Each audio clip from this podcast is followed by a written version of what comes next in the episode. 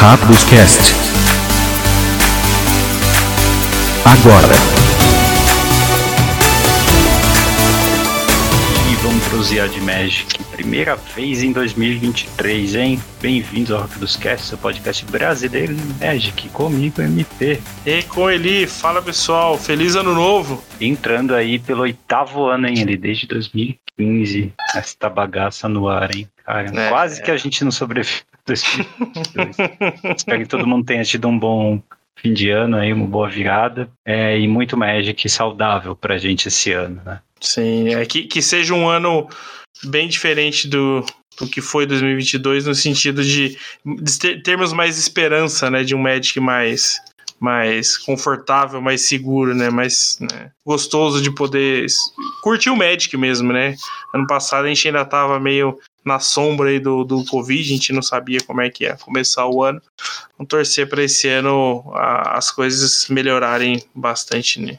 Você não, não acha que foi bom, que a percepção de todo mundo é que 2022 foi bom pro Magic, porque 2021 a gente ficou muito afastado mesmo, né? Foi um susto durante a pandemia. E 2022 a gente começou a abrir as asinhas, começou a ter evento físico, sair mais, teve bem mais produto, inclusive, né? Teve evento grande aqui no Brasil. Acho que pro Magic, assim, o pessoal acabou tendo uma impressão melhor. Pode ter tido sei lá, uma decepção de power level com T2, coisas assim, mas uhum. o pessoal gostou, se, se por nada, apenas por voltar a frequentar fisicamente alguma arena e tirar o, o a, as cartas, abrir booster e tirar as cartinhas do, do Shield, jogar, ver os amigos, que a gente fez de churrascos, né? E valeu sim. por isso. Ah, sim, eu acho que é, a gente voltou a ter o gosto, né, do, do, do Magic, né, pelo menos para quem, como, como eu, eu, você e tal, e muita gente também que, que nos ouve, o, o Magic é o papel, né, o Magic ali, por mais que que você consiga é, se ocupar um pouco com o digital e tudo mais, o Magic ainda é o papel, né? Então, a gente quer, quer pegar as cartinhas, quer sentir o cheiro de mofado das cartinhas, sabe? Realmente. É, é, vocês vão ouvir o Gaelzinho falando no, no, um pouquinho. ele tá, ele tá, ele tá chamando a mãe ele. Está eternizando a participação dele. Realmente. É. E então assim, eu acho que voltar a ter esse gosto do, do jogo e também poder ter esse contato com, com as pessoas, né? Acho que também essa é uma, é uma parte que, que, é o gathering que, que é, gathering. É, então, que, é, que é tão importante pra gente, tão importante pro jogo em si, né? E, e poder dividir esses momentos com, com, com, as pessoas é algo que alegra um pouquinho o coração aí no meio de, tanta, de tantos problemas. É, mas a clivagem que você fez entre o Magic digital e o é, no papel, ela tá cada vez mais aparente, né? Cada vez mais útil uhum. aqui para a gente separar que tipo de conteúdo a gente faz e fala, para quem a gente faz e fala. Mas, é, assim, ambos vão continuar presentes para mim, pelo menos, para você também, né, Eli? Sim. É, trein... Nem que seja treinando, né? Treinando Pauper, pioneiro no, no mall. Para mim, eu jogo bastante arena, só para ter um contato mais com o Magic. Eu gosto muito do, uh, do Brawl histórico, né? Um Commander mais próximo aí, o mais próximo de Commander que a gente tem no Arena. Mandar um salve pro Nicolas Leite. Eu joguei com ele sem saber aí no Twitter, o pessoal vê lá o nick. Né? É, um salve aí para todo mundo que curte formato. Eu jogo de cinco cores fractos mesmo, é um deck ai, de bundão, eu sei, mas todas as cores ali, eu faço todas as missões possíveis. É, ah, sim, então, sim. É, é muito bom para completar a missão e também para você ter aquela satisfação de dar cascata, tipo quatro cascatas seguidas em fractos que dá ímpeto e que dá golpe duplo, coisas assim, é sempre satisfatório. Embora seja repetitivo, mas é sempre satisfatório. Já é meio mindless para mim, assim. Eu ligo o piloto automático e vou jogando até as missões, sabe? É meio assim. É, eu preciso, preciso dar, dar um, uma vazão para tanto dinheiro do, do, do, do, Arena, cara. Tem muito recurso parado ali, eu não tenho tempo de draftar tudo. É sério. Uhum.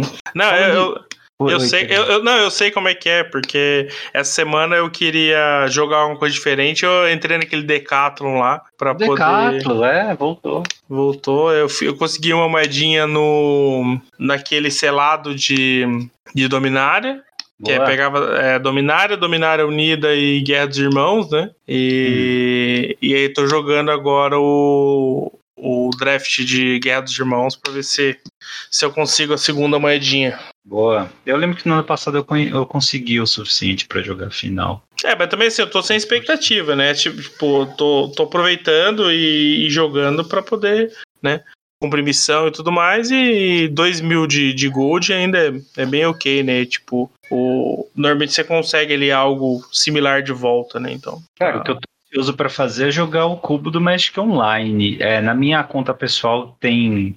É, tem a, a token que eles deram e tem mais playpoint pra jogar um. É, Uhum. Como eu tava sem tempo, eu dei pro meu irmão jogar. Falei, "Você- você manja de cubo, né? Vai aí, vê se você consegue produzir mais playpoints pra gente tentar jogar mais cubos, né? Aí Ele conseguiu draftar uma Ancestral Recall e uma Time Walk no mesmo deck. hum, aí sim. que ele fez. Ele jogou sete games ele e só ganhou um. Nossa. Foi, foi difícil, foi difícil. É, eu não estava perto para ver, tinha outras coisas para fazer, mas ele disse que combaram Storm no segundo turno contra ele, jogaram Griselbrand no segundo no terceiro turno também, e dele era meio azulzão controle, não, não conseguiu segurar. É chato, né, quando você tem essas bombas aí, Ancestral Recall, Time Walk e tal, no deck não consegue é, vencer os jogos com elas, né? Hum, é, o, o Vintage Cubo é um, é, um, é um formato muito injusto, né?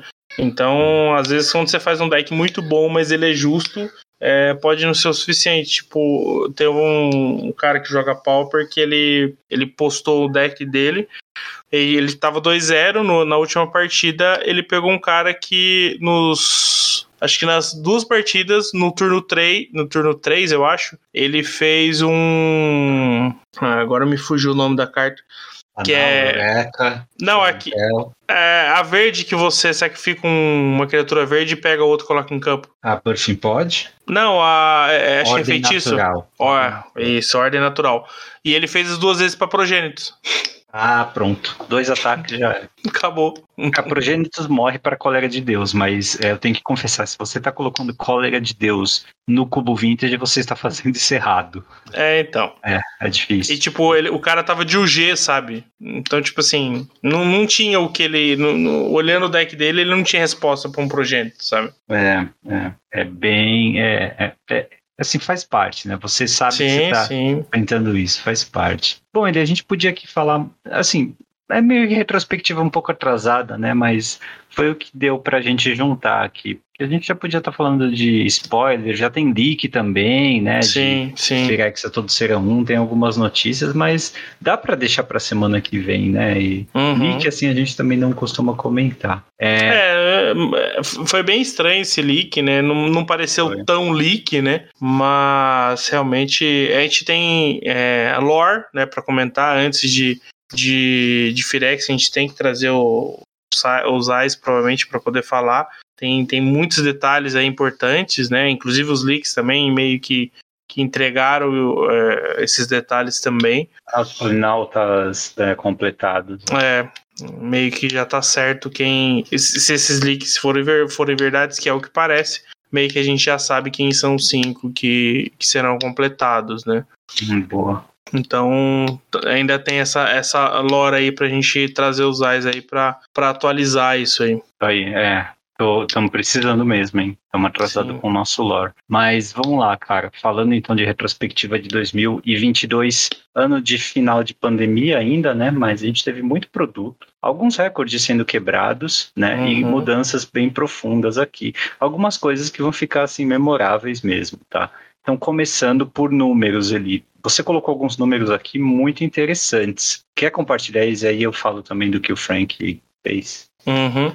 É, a gente fez um, um levantamento aqui de, de cartas. É, foram 5.627 cartas em 17 coleções. é, o que dá mais ou menos 15,4 cartas por dia, comparando Nossa. com o ano passado, é um aumento aí de basicamente 40%. Cara, isso é muita coisa. Isso é muita coisa. O Frank Karsten é, levantou 12.037 objetos de Magic sendo lançados em 2022. Né? Por objetos, ele explica que o que ele, o que ele diz não é apenas cartas, né? São várias pequenas coisas, mas ele conta também cartas virtuais, coisas assim. É, e é, isso, esse, esse número de objetos aqui é 15%, 15,5% de todas as cartas de Magic em existência. Tá? Então, Cara, você imagina num ano.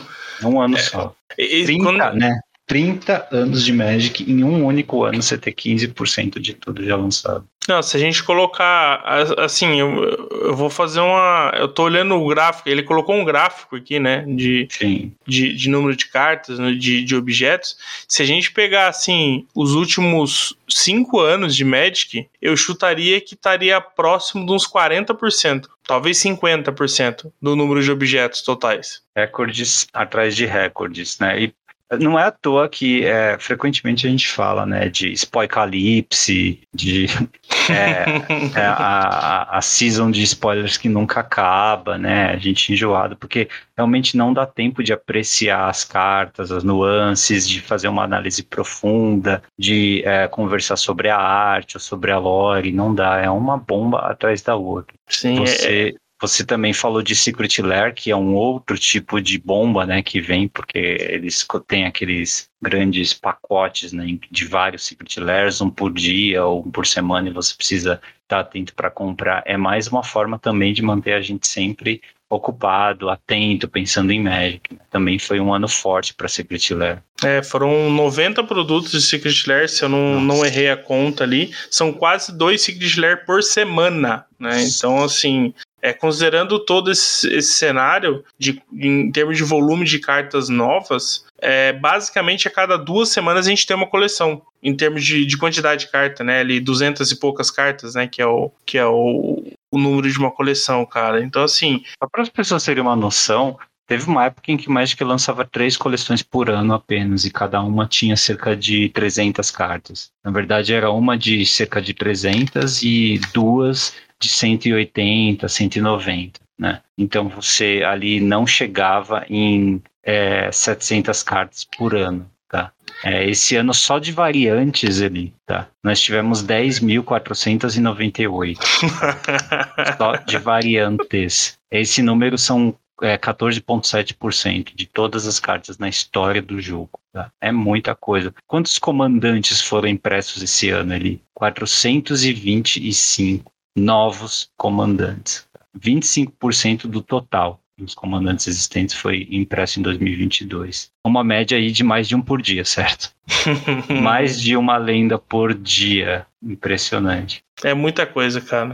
É. Tipo, vou... não, não tem nem como, né, você, você absorver essa quantidade de, de, de, de, de, cartas novas, né? A gente fica falando muito de complexidade também, é, é, e de muito texto, né, nessas cartas. Eu mesmo no Magic é, virtual, eu, eu tem carta que eu escolho não ver, assim, que realmente é muita coisa, né? E o Magic Data Science, que é um Twitter, é muito interessante, né, que é, utiliza, mexe muito com números e estatísticas, postou aqui que aproximadamente 18% de todas as palavras em todos os textos de regras de cartas é, feitas na história do Magic foi feito em 2022. 18% de todo o texto encontrado em cartas foi feito em 2022. É, é um ano em 30, tá? Não é um ano em 10 ou um ano em 20, é um ano de 30.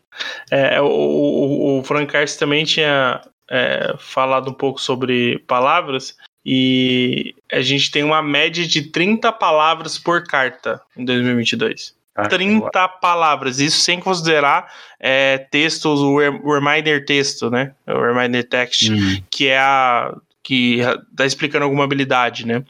Então, e, e, também flavor, né? Então são 30 palavras por carta em média. É muita coisa, cara. Sim, sim. É, é, eu acho bom a gente se acostumando, porque alguém reclamou para o Mário sobre fadiga de produto, né? Uhum. E ele falou que, assim, desde que eles identificaram os diferentes tipos de jogadores e tiveram a liberdade de criar produtos voltados para esses diferentes perfis, é, eles uh, decidiram realmente ampliar bastante né, o número de, de lançamentos e é bom as pessoas se acostumarem. Isso está coerente mesmo com o que o presidente da Wizards e da Hasbro falaram numa entrevista recente que nós repercutimos aqui também.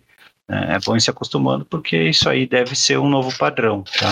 É, é, se a resposta do mercado é, é positiva para a empresa, não tem por que eles mudarem, né? Então, hum. tipo, é, ah, forçamos esse produto, vendeu, forçamos esse, vendeu, forçamos esse, cria outro, aumenta a venda. Ué, Pra que que eu vou parar? A nossa única preocupação é se o Wizards consegue manter em criatividade, em controle de ambiente de jogo saudável, né? É, Uhum. é, co- conciliar essas coisas. Quer, quer ver uma coisa legal sobre invenção de nomes de comandantes? Uma das técnicas que tem, que o Wizards aplica bastante, é você inventar nomes de cinco letras intercalando entre consoante e vogal. Então é consoante, vogal, consoante, vogal, consoante no final, tá? É, por exemplo, Renan, é, Rafik, entendeu? É, é Elion, ah, Vitor.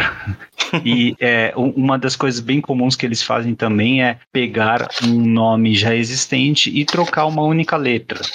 Para poder dar aquele toque de fantasia no nome. Mas você aí que está ouvindo isso, pense, por exemplo, nessas cinco letras, ficar intercalando qualquer consoante, qualquer vogal, você já inventou o nome de um comandante aí. tá? É. É, nem precisa muito, né? Considerando é, a quantidade de, de cartas que precisam ser inventadas, é, tem que ser por é, usar IA, né? Pra poder é, gerar esses nomes já, porque fica difícil, né? De você. Eu falei, inclusive essa semana eu falei algo similar relacionado a Pokémon, né? Pela quantidade de Pokémon que existe, fica difícil de você é, criar nomes é, que, Nossa, que, é verdade. é, tipo, Pokémon acho que passou de mil, sabe? É, e, e é complexo, né? Porque, tipo, o, o Pokémon depende da, da- do, da- do anime ali e tal. Então tem que ter. é, né, tem que ter tem essa, essa relação. Mas eu fui ver o, o nome do, do- dos três básicos dessa, dessa nova temporada que vai começar. Um chama Quaxley. Falei, mano, isso, isso é isso é, é aqueles nomes pronto de, de MMO, sabe? Ah, você deve ter um random generator aí pra nome. Sim, tem que ter nome de lenda. Me, me dá três consoantes. Vamos lá, vamos tentar. É, três consoantes M, M, é, V V, e C. C. Tá, e me dá duas vogais. É, A e O. Ah, e ó, você acabou de inventar uma VOC. Pronto, uma. VOC. É, mas é, Sim, é, é fácil assim. sim. Não- não- Po- Não- Pode não reparar que tem muita lenda é, dos últimos é, três anos é, que segue essa- exatamente essa regra. Uhum. Aí, só pra, pra quem não, é, a, gente não. A gente inventou mesmo, tá? Porque Mavok não, não tem card Magic, tá? Por enquanto. Até então. É, muito bem, ele. E é, depois desses números, lógico, onde que estão localizadas essas cartas? Quais foram as coleções? Primeiro as coleções standard do ano, tá? Ó, lógico, esse ano tivemos uma pequena diferença, né? Mas começando lá do início, a primeira do ano foi Kamigawa. Sim, Kamigawa. É, Kamigawa, ela, ela, ela marcou bastante, né? É uma- foi uma coleção que eh, tentou resgatar, né, o que eles fizeram de cagada na primeira Kamigawa. Então eles tinham, eh, pelo menos foi o, até o, o Maro compartilhou essas, esses detalhes, né, de, de, de criação que eles tinham essa, essa marca para poder eh, refazer. Então foi uma coleção aí muito bem planejada, né? Teve todo todo o ambiente, toda a ambientação da, da, da coleção foi, foi fenomenal, né? Então, Mas, assim, é, como você falou, a primeira foi cagada, então em Kamigawa Dinastia Neon, eles falaram, vamos fazer algo completamente diferente, porque pior Sim. do que tá não fica, né? realmente. Então realmente. eles assim fizeram é, um, se inspiraram né, em um Japão bem mais moderno, trocaram Uhum. tudo, né? O próprio nome da coleção, Dinastia Neon, colocaram veículos, veículos mesmo, tem uma, um carro de uma limousine, né? Um veículo que é li- uma, uma limousine né, nessa coleção, e é, tem ninjas high-tech também, enfim. É, foi, foi bastante ousado da parte deles e um mega sucesso. Tanto é que uma das críticas é que nós só passamos uma coleção em Kamigawa dessa vez. Sim, Quando- o pessoal queria mais, né? feia- Pois é, quando tava feio, a gente teve que aguentar um ano inteiro, né? Três coleções Uhum. em Kamigawa. E agora que tá bom, uma só. Passou rápido. Realmente, é. Mas E- quais as contribuições é, para que a gente vai lembrar por muito tempo aí de, de Kamigawa ali? A primeira é que ela tem um excelente limitado, né? O formato limitado de, de Kamigawa foi sensacional, foi muito bem equilibrado, né? Hum, tinha uma jogabilidade muito boa. Mas de cartas, né, a gente vai lembrar mais ainda, porque nessa coleção veio a saga do Kikijik, né, que a gente, até no top 10, a gente é, reforçou o quanto ela foi, o quanto ela vai ser é, jogada enquanto ela for válida nos formatos. E não parece tão boa, né? É incrível. É, é, friamente ela não é tão boa, né? não aparenta ser tão boa, mas quando É. você vê o, o quanto ela é versátil dentro do- dos metagames, ela é sensacional. É, as sagas têm isso, né? Removal não ah, countera direito uma Uhum. saga, né? E no caso de uma saga que põe uma criatura no primeiro capítulo, é pior ainda, porque você precisaria de um removal que tira tanto a, a criatura como o encantamento, né? Uhum. Então, é, assim, é- elas têm essa característica. Quando as sagas são puxadas, realmente fica bastante difícil é, é, ter, a- ter uma, al- alguma coisa contra. É, porque você, se você remover a saga, é, um depois que ela entrou, já né? ficou o bicho, É. né? Que, que, que parece bobo, mas colocar um tesouro todo turno pode fazer É muita diferença. Né? Então, assim, meio que você é, já fez ali um, um e-mail para um, né? É, contra o seu Tu- oponente, né? Então. Toda saga, né, gera um pequeno valor quando entra. Mas quando ela gera realmente uma ficha, que a- essa ficha gera valor, é, valor recorrente, inclusive, né? Se não for Uhum. respondido, aí é melhor ainda. Mas Claro. também não é a única coisa, né? É um outro tipo de carta, terreno, né? Ele Sim. boceju, o ciclo do boceju, né? Também. É, é, a gente comentou dois deles, né? O, Boseiju e o Tawara, né? No, no nosso top 10. É, são realmente as mais significativas, mas não tira o mérito da, da, da- do design, né? De, de ter feito esses terrenos e que realmente eles podem ser úteis. Os outros podem aparecer em outros decks em outros momentos, porque realmente ele, ele tem o seu valor. Acho que Por não, fim, não- é a Imperatriz Errante também, uma das melhores cartas do ano nessa Sim.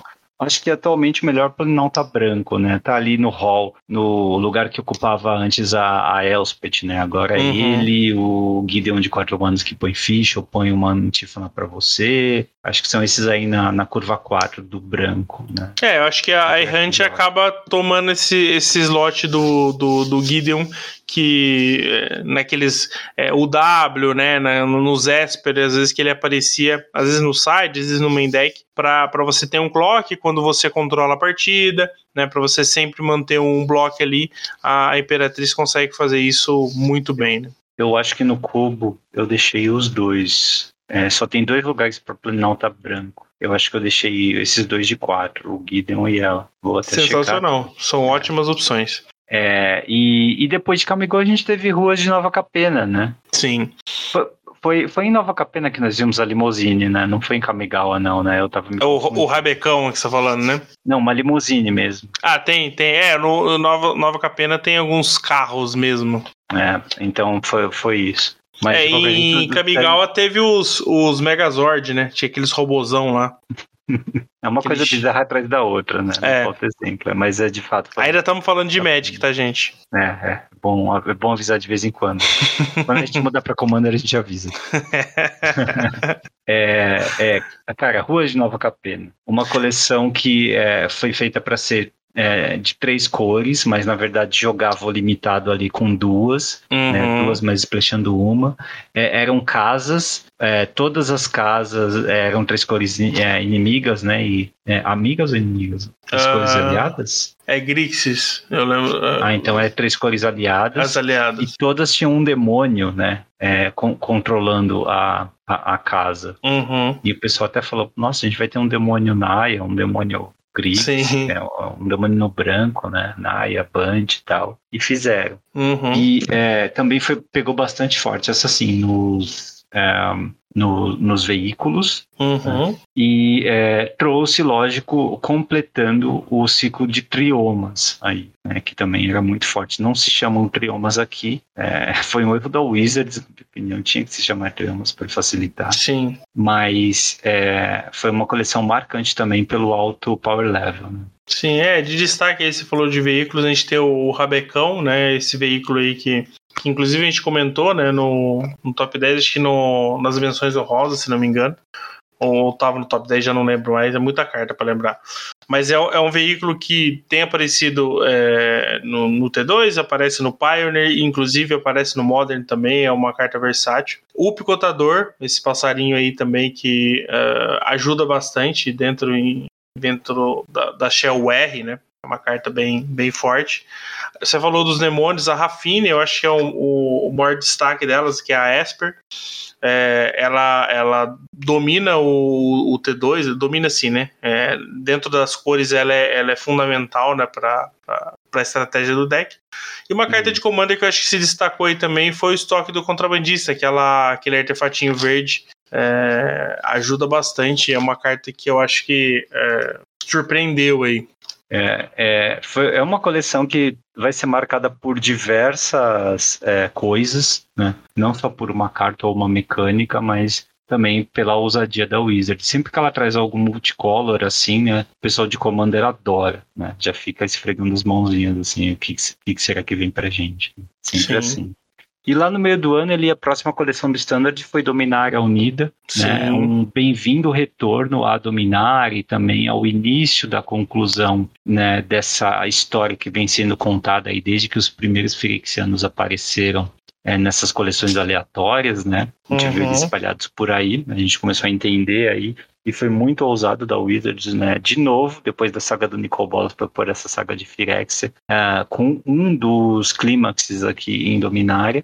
A gente tem, então, agora presentes bons planinautas, a gente tem bons pretores, a Sheldred está aqui, né? A grande Sheldred, a Liliana Véu esteve aqui também, e interessante que ela é o segundo reprint de Planinalta em sua forma original na história do Magic. Tá? É, antes você só tem esse precedente com o Nicobolas, o Nicobolas Planinalta que foi lá em Conflux, ele apareceu pela primeira vez, depois numa M, eu não lembro, deve ter sido, sei lá, M14, M15, algo assim.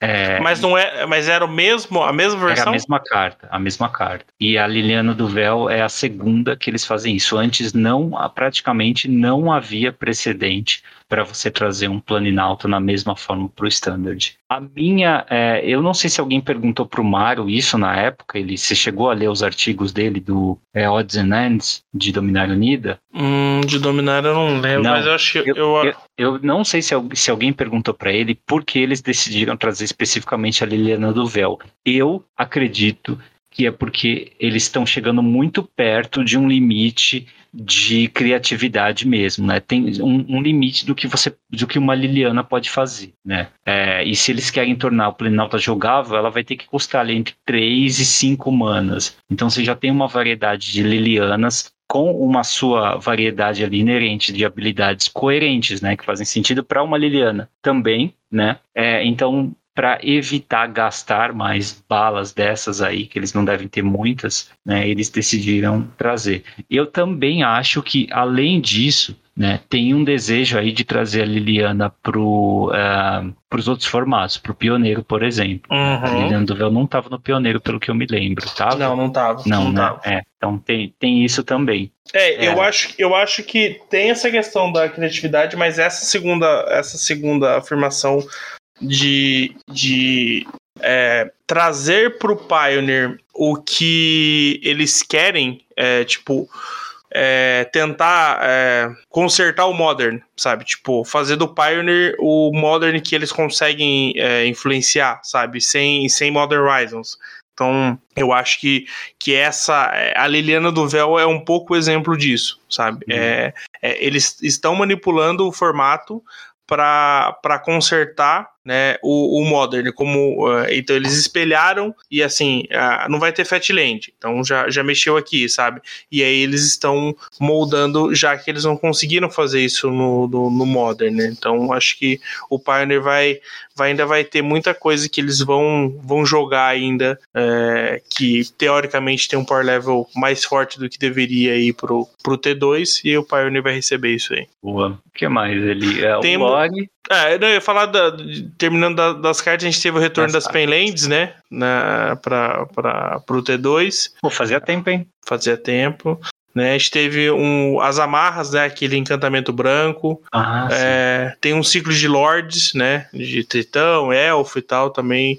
É, é bem relevante isso, inclusive o de Merfolk é, tá, tá jogando bastante. É, o, Commander recebeu mais um Commander Five Color, né? O Jodá, que é um Commander de lendas também. É, é, bem, é, bem, é bem válido. E o lore que você ia comentar, eu acho que é, tá, tá, tá, legal, sabe? Assim, eu acho que precisa se concluir o arco pra gente entender, é, pra gente realmente conseguir avaliar, né? Porque tá ficando muita ponta solta. Né? Hum. Mas eu acho que um ponto que vale a gente comentar é o, quando a gente trouxer os, os, AIS, ele, ele vai é, reforçar um pouco mais disso. Mas eu acho que o lore voltou, mas ele ainda um, é, é carente, sabe? Toda a coleção são lançadas cinco histórias, né? São cinco é, capítulos e um, eu acho que eles são mal aproveitados, sabe? Tipo, eles, eles às vezes você pega ali é, do, dois capítulos são mornos, sabe? Tipo, não, não, não anda muito ali, fica no meio de campo, é, pega aquele, aquele, por exemplo, é, teve um, um dos lore, agora não lembro se foi Guerra dos Irmãos, acho, acho que foi Guerra dos Irmãos, e Dominara também teve algo similar, tipo, é, pega um personagem que não é tão central e fica fazendo um monte de flashback, sabe? Ah, tá. Fica fazendo aquela enrolação e tal, para mostrar algum personagem que ele teve contato algum dia e tal, sabe? E aí, tipo, na hora que o, a, a, situação tá ocorrendo, por exemplo, a, a, a parte da revelação do, do Ajani, sabe? Tipo, foi muito rápido. Foi muito rápido o que aconteceu ali, e de repente ele já era ferexiano e a Jaya morre, e aí o, o Ertai já, já luta com o Carne, o Carne fica enferrujado, não consegue lutar, a Sheldred já pega ele e sabe, tipo assim, em, em 10 linhas aconteceu tudo isso, sabe? Tipo, foi um negócio muito. Não vou dizer jogado, porque foi bem é, descrito, mas eu acho que um, um, ponto que, que a gente tem que salientar é que às vezes estão correndo um pouco demais com algo que poderia talvez ser um pouco mais detalhado em minúcias. Acho que eles são mais cuidadosos para outros tipos de revelações, né? É. Agora foi mais papum mesmo. Uhum. É, também concordo Guerra dos Irmãos. contigo, cara. Também concordo. Mas vamos para Guerra dos Irmãos, última coleção do ano, né? É, segue aí a lore, então, falando da volta no tempo do, do Teferi para acompanhar como foi a explosão do Silex e, enfim, é uma oportunidade também de revisitar cartas antigas, de colocar umas cartas com frame antigo dentro desses boosters, né? Uhum. E também de trazer lendas antigas em versões mais atualizadas para poder também agradar todo mundo, principalmente os comandeiros, tá? De cartas relevantes de Guerra dos Irmãos, aí a gente tem o Portal para Firexa, que é aquela de nove manas, é isso? Nove? Isso. Isso. Artefatinho bom. Tá jogando. É, o Urza Miro Geeks é, fim da fraternidade e intento diabólico que veio não só pro standard, mas pro pioneiro também. Né? Uhum. Acho que essa carta também tava no Modern, né, Eli? O intento O diabólico. É de intento- conjunção originalmente, não sei se foi reimpresso. Na época do Modern. Deixa eu... eu acho que ele não era do Modern também. Não, é para quem não sabe, é um tutor demoníaco que você tem que sacrificar uma criatura. É, ele não era do Modern, ele é Não de era. conjunção, ele, ele tinha vindo só em Battle Bond. Obrigado, cara. Então é isso mesmo. Tem, ganhou aí uma, é, uma sobrevida aí a carta. Não dá para trazer tutor demoníaco, né? Então É. possivelmente melhor mais perto que a gente chega. né? É uma coleção forte. Nós jogamos o limitado, né? Ele é, Uhum. foi, nós jogamos o, o selado, foi interessante. É, eu, eu gostei, tá? É, é porque a minha experiência também foi a pool veio muito boa para mim. Eu fiz Sim. o W de soldados, tal. Mas me pareceu uma coleção é, gostosa de jogar. Eu joguei outros uns drafts depois no, no Arena, tá? E gostei também, tá? É, achei que eles fizeram um bom trabalho. E eu meio que me sinto em casa, assim, quando jogo com essas cartas, jogo com. é, estando em Dominária mesmo, né? Tem algo de familiar para mim, então sempre, sempre me sinto mais à vontade. É, eu acho que é um. É um ele, ele tá saudável, é um formato bem gostoso. É, eu, eu comentei do, do Decathlon. É, eu comecei, eu fiz, só fiz a, par- a porção do draft, ainda não, não joguei nenhuma partida. Eu fiz um GW artefato. Eu, eu tipo, na verdade, é, ele é meio marcadores, meio artefatos, porque eu peguei aquela aquele bichinho duas mana 1/1.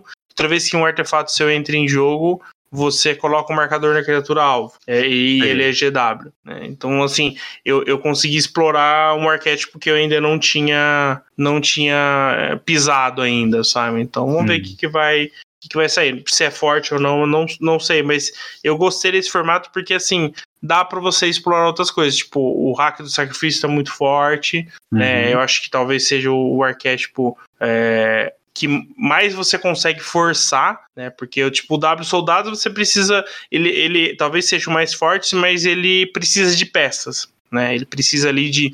Tem três, quatro cartas ali que você precisa sair. O Rakdos eu acho que é um, é um arquétipo que dá para você forçar. Você não precisa ter as melhores cartas do sacrifício, que mesmo assim o deck ainda funciona bem. Mas essa, essa, esse tema de artefatos que está presente em todas as cores, eu achei bem interessante. Tem várias coisas que dá para você é, explorar, é, ainda mais com esses artefatos retroframe. Por uhum. exemplo, eu fiz um, quase um monoblack artefatos. É, não fui muito bem em termos de resultados, mas eu achei interessante a, a ideia. Tipo, eu, eu, tirei o cajado da dominação. É, hum. e, e, aí foi engraçado porque, tipo assim, ele controla muito a partida, né? Você vai ali, segura e compra carta, né? Hum. Vai ganhando vida e etc, sabe? Aí eu tinha uns artefatos é, grandes ali que eu conseguia é, colocar ele em jogo. Então, tipo assim, foi, foi, foi, foi bem interessante. Acho que é um formato que dá para explorar algumas coisas diferentes aí do padrão. Boa. Concordo contigo, cara. É, ficam algumas lições, né, de, desse produto. E também a expectativa de dominar remasterizada, né, que vai ter coisas desses produtos, mas também de todos os sets de dominar, uns 20 uhum. ou 30 sets. Bom, é, de outros produtos, teve iniciativa de Double Feature. Qual a conclusão, ele? É, passa para a próxima edição.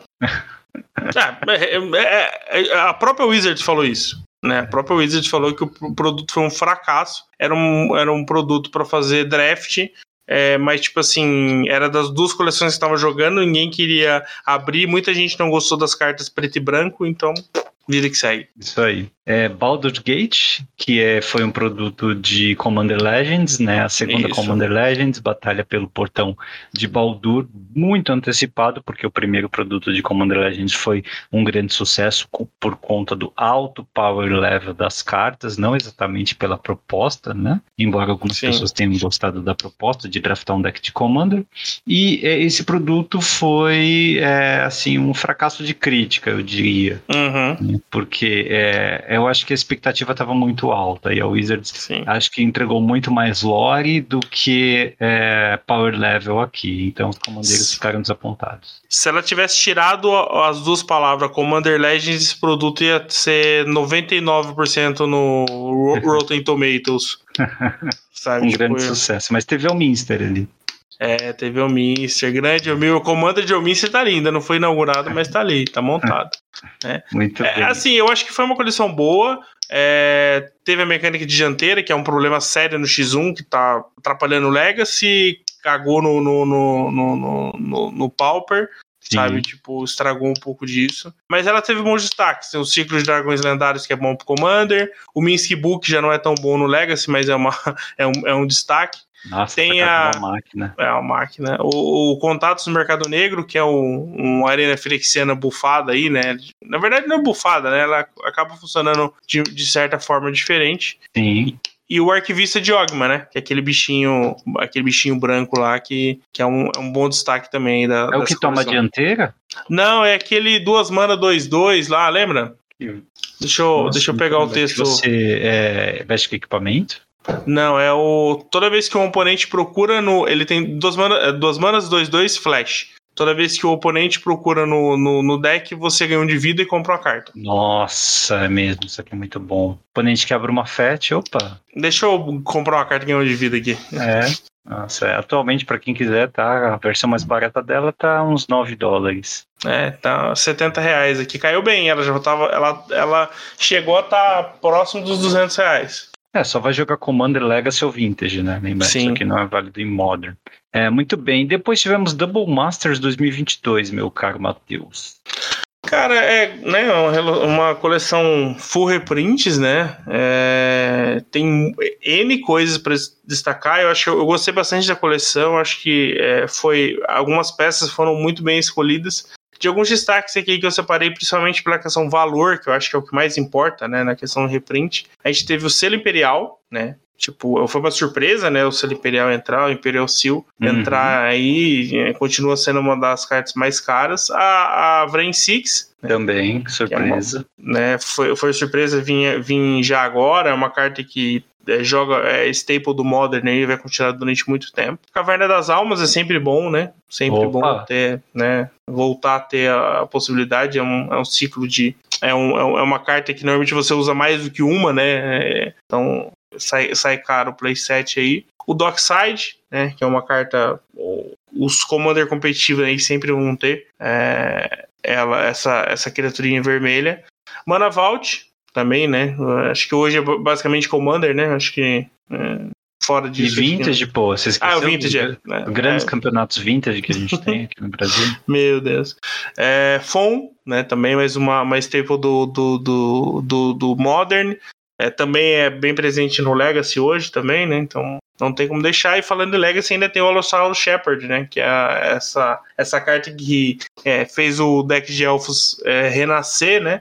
Então uhum. teve, já, já, já tinha passado de 400 reais deu uma bela diminuída aí para dar acessibilidade aí pra galera poder jogar com ela. Meu problema com Double Masters e coleções assim é que o spread, né, muito a, a diferença entre sim. o teto e o e, e o piso né, do que pode vir no Muster é muito alta, então uhum difícil isso contribuir para a redução do valor das cartas. Né? Você mencionou as que a gente quer abrir, mas para cada uma dessas tem umas 10 que a gente não quer abrir, assim, que não é, fazem sentido também estar tá, né, nessa coleção de alto em, power level. Em termos de valores, essas que eu citei, eu, eu conferi assim, é, não foi um, um valor absurdo, né? É, mas, assim, por exemplo, a Lossauro Shepherds, que é os 50%, sabe? É, ainda continua caro, mas uma casa, o, o próprio Imperial Seal, né? Acho que assim, realmente é, para você comprar essa, essa caixa, talvez não seja o mais interessante, talvez é uma loteria muito grande, mas pelo menos algumas singles eu acho que pontualmente é, melhoraram aí o acesso. Boa. Bom, depois tivemos Infinity. Infinity, essa coleção ainda tem, sabe, tipo, ela saiu numa época meio, meio perdida ali, né? É, no meados de agosto para setembro, se não me engano, que ela saiu, ou setembro para outubro. É, e assim, tipo, a maior polêmica dela é o fim da borda cinza, né? As cartas uhum. não tem mais a borda cinza, ela só tem aquela aquela bolota, né? Ali no, no, no selo holográfico, que é o que diz que ela não é válida em, em formatos eternos. É, não, não, agradou boa parte da galera isso, eu acho que realmente é, traz alguns problemas. E ela acabou trazendo algumas cartas que a galera fala, ah, vai quebrar o Magic, não sei o que, não foi nada disso que aconteceu, né? Então acho que é, duas cartas que eu acho que foram as duas que eu lembro de ter visto jogar é o Sounding Half, aquela remoção lá que cria cópias, e o Comet, que é aquele é, planalto cachorrinho lá. E é claro, toda a estética né, de Shocklands espaciais, os terrenos especiais também. Tem uma parte acho... interessante de ver a cada coleção, a cada unset, como que a, a Wizards reinventa a forma de fazer coisas especiais. Né? É, tudo bem que não faz muito sentido, né? Você olhar um planeta ali e chamar de planície, mas ah. é, é, é, é, curioso de qualquer forma. É, as lentes que eu achei lindo, o MP achou horrível. mas é, concordamos em discordar, tudo bem, tudo na paz. Não, não precisa invadir o Congresso contra essas opiniões erradas, não. É, mas na mesma época, ele, né, no mesmo dia, na verdade, foi lançado um outro produto. Né? Faltou agenda, cara, para diferenciar. Esse outro produto foi os decks de Commander de Warhammer 40k. Sim, pra quem esses... não conhece, é uma propriedade, tem muito a ver com é, jogos de miniaturas e jogos uhum. digitais também, tem todo um lore em volta e faz parte do Universes Beyond, né, que é o programa da Wizards que pega essas propriedades externas à Wizards e coloca em produtos de Magic. Sim, esse sim eu achei um, assim, é, um belo de um sucesso. É, até onde eu vi, em termos de vendas, também foi muito bom. É, quem comprou, assim, é, adorou o produto, sabe? Eu acho que, é, inclusive, a, a comunidade de Warhammer foi muito. Pontuou muitas coisas boas, né? Da, da, da, edição. Em termos de lore, respeito a, a, a, a toda.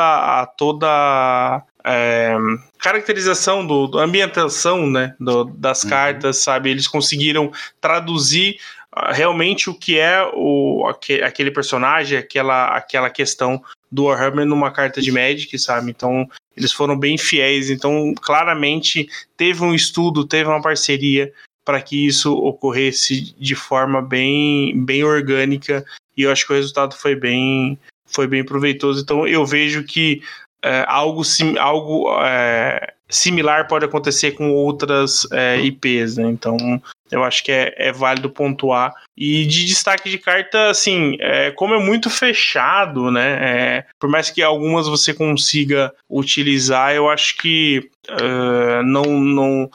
Acho que a galera mais não quer do que não vale a pena, né? É, essa carta aqui é a Triunfo de Santa Caterine. É, hum. é, é, uma, é uma cartinha, ela tem milagre, né? tem vínculo com a vida e tal. É, de certa forma, você tem um, um card advantage com ela assim, é uma, é uma, é uma das cartas que eu vi é, saindo um pouco do contexto. Mas a galera, tipo, quer, quer ter o deck e, e jogar com ele fechado. Não quer ou adicionar, nem, nem tirar pra, pra uhum. usar ele, né? Lembrando que ele teve aquelas vers aquela versão full foil, né? Então você podia comprar um deck inteiro foil sem precisar se preocupar com isso também. O deck foil. É, estamos vivendo essa época.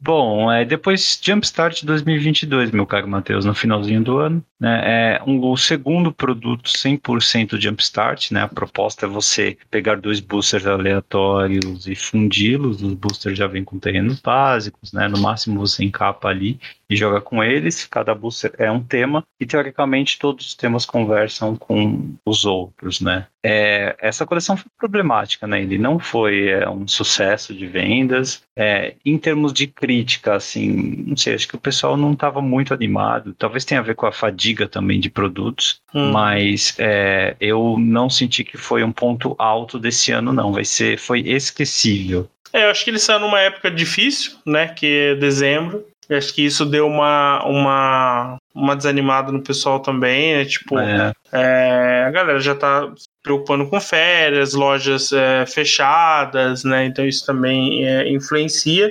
e ela tava vindo de, de coleções e aí ela entrou e, tipo, agora o pessoal voltando de férias e tá não sei o que, já vai entrar Dominar Remastered, então ela também vai acabar sendo esquecida, né? Então, assim, é, eu ainda acho que a proposta de Jumpstart é sensacional, né? É, por mais que as cartas ali em si é, não tenha tantos destaques, teve alguns reprints legais pro Pauper, é, Estudo Rístico volta ali, Carne Liberto também, é, Balista, o, o, o, Dragão Vermelho lá, o Gold Span, então assim, são bons reprints uhum. ali também que ajudam um pouco a dar uma, uma, uma segurada no preço. Mas assim, não foi um algo é, marcante demais, sabe? Como a gente gostaria. Então, talvez no, o, o, o que Jumpstart, é, a primeira, né? Acabou não conquistando por causa da pandemia, é, essa acabou sendo ofuscada pela quantidade de, de produtos já dentro do ano. Então as carteiras, talvez, principalmente aqui no Brasil, é, não conseguiram é, contribuir aí com, com, com a coleção. Pois é, não mesmo. É, mas o, o, que acho que talvez tenha sido pior do que isso foi booster de Jumpstart. Começou lá em Dominária, né? E uhum. veio desde então. Eu não tive experiência, mas é, o pessoal que teve, pelo que as críticas que eu vi, tá, a média das críticas que eu vi, não foi muito boa. Tá? É, substituiu ali os boosters temáticos, né? Se eu não me engano, ainda tem booster temático? Não, né? é substituiu os temáticos. É, mas acho que não, não despertou muito interesse das pessoas. Não. É, o meu problema com, com, com, com esse booster é assim. Eu gostei, eu joguei, eu joguei o de Dominária, uhum. eu gostei da experiência.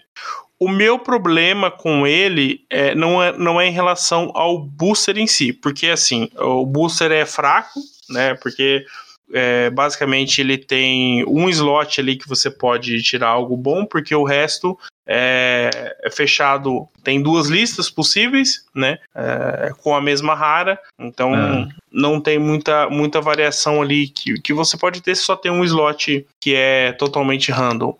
Porém, meu problema com eles é o preço. Porque ele é mais caro que o booster temático e ele tem. Ele potencialmente vem menos do que o booster temático, sabe? E ele é mais caro que um set booster, por exemplo. Sabe? Então eu acho que isso foi um problema que acabou impactando no, na, na, na, na, visão que a galera tinha do, do produto. Com sabe? certeza, né? Definitivamente então, tipo, não foi paga... uma forma saudável de introduzir não. O, o, a, a nova ideia deles. Né? Então, tipo assim, para mim, se ele fosse um booster ali, por exemplo, é, 25, 30 reais, aqui considerando é, São Paulo, por exemplo, é, eu acho que ele seria interessante, sabe? Mas aí você pagar mais de 40 reais nesse booster, eu acho que não, acaba não fazendo muito sentido. Acho que você não, não, não, não, consegue transmitir. É, por, por eles terem um power level mais baixo, você não consegue é, agradar muita gente e trazer muita gente para jogar investindo. Pô, se fosse 25 reais é, ali, você, pô, 50 reais você monta um deckzinho para jogar, para se divertir num, num final de semana, num churrasco ali, num encontro entre amigos é muito mais tranquilo, né? Mas aí você começa 80, 90 reais para você para você fazer um negócio que é, é, bem simples, eu não sei se, se é tão agradável assim. É, de acordo, cara, de acordo. É, não sei se eles vão mudar alguma coisa nessa agenda daqui para frente, mas é, não foi uma, uma experiência tão animadora assim. Acho que teve outras coisas também, né, Ele A gente tem que fazer, de novo, relatar uma crítica aqui bem forte ao produto de 30 anos de aniversário, né, que foi uma palhaçada, né, não foi um, um presente para todo mundo, não foi uma celebração dos 30 anos de Magic, né, foi um cash grab bem, assim, tosco, né? Sim. É, feito é, dedicado, não nem dedicado, né? Feito mirando um público muito seleto, né? Lembrando que é um produto para quem está escutando bem no futuro, né?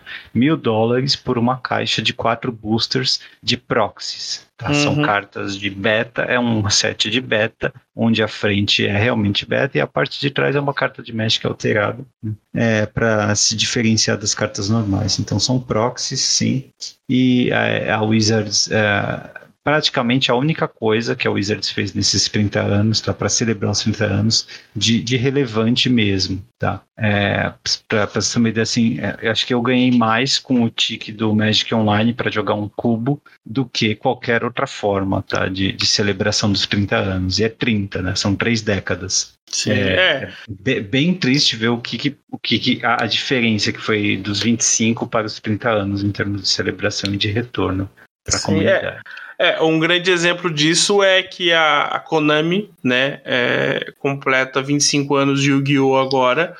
E para quem conhece um pouquinho do cenário, sabe o quanto a Konami é, não, não tem muito bom relacionamento com os seus jogadores. Uhum. E o produto comemorativo dela é, no mínimo, mil vezes melhor do que o produto da, da Wizards. Então, assim, é, é, triste você dizer que, que chegamos nessa situação. E eu acho que o produto da, da Konami custa 30 dólares, 35 dólares, é, é algo assim, sabe? Então, realmente. E, e, e, e, o deles é comemorativo. Eles pegaram. É, é uma caixa que acho que vem com seis boosters, que são reprints dos seis primeiros boosters que saíram de Yu-Gi-Oh! sabe? É, e era exatamente o que a gente esperava, um produto comemorativo, sabe? E não um produto que você mostra toda a ganância é, capitalista que você tem num produto só, sabe? É, acho que é como você, você, você lembrou aí do, de algumas coisas que a gente comentou na época, mas eu acho que o grande resumo dessa situação é que era um produto totalmente predatório, não serve para nada, não serve nem para você colocar ele de calço na porta ou de calço na mesa se ela tiver bamba, sabe? E, e assim, ele não ele não, não comemora com você, sabe? Ele, ele mostra que a Wizards não quer é, você no, no, no, na festa de aniversário dela. Sabe? Então, assim, isso me deixa muito triste. É, é um jogo que eu amo, sabe? Um jogo que nós amamos, né? Quem tá, quem tá ouvindo a gente falar, é, eu sei que vocês também amam. Então, assim, é, eu torço muito para que a Wizards consiga não, não se retratar, porque ela não vai fazer isso, mas que ela consiga entender que ela também tem um público e não só consumidores do outro lado.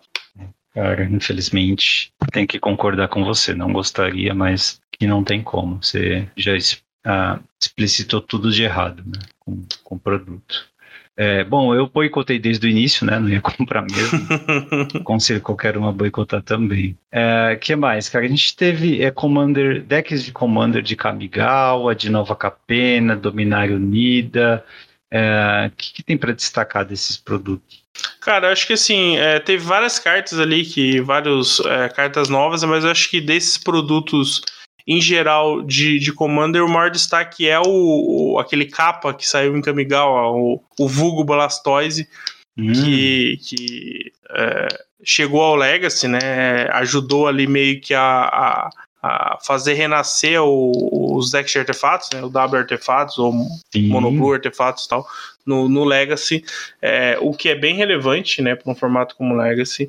Então é uma carta que acho que merece um, um destaque grande aí né, neste ano.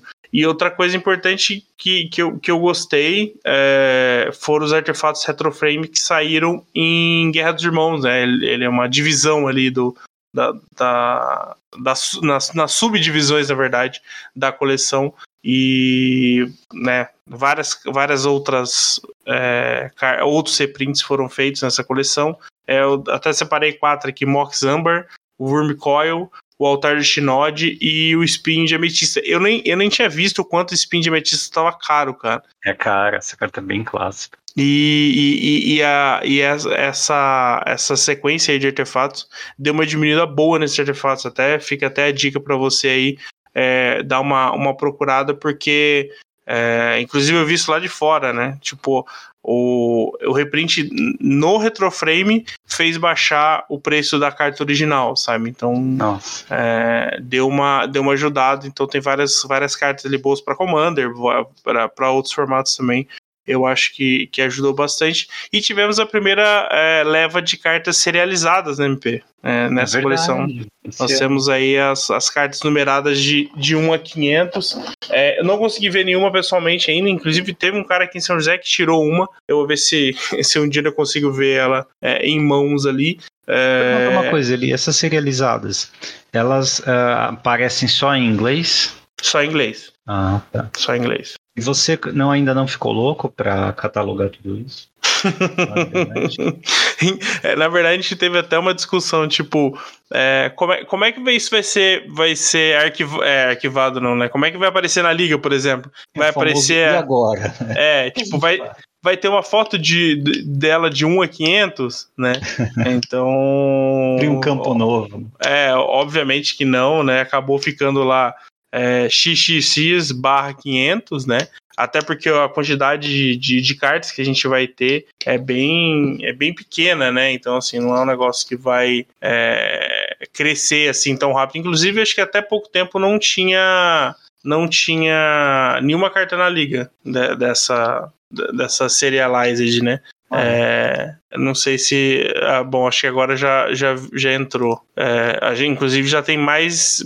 Bastante aqui, tem oito cartas já serializadas. É, é por exemplo, um, vou, vou dar exemplo de uma aqui: um Firexion Processor serializado tá 9 mil reais. Uh, é, você pode co cobrar quanto você quiser, não sei é. se vai ter alguém disposto a pagar isso. Ah, não.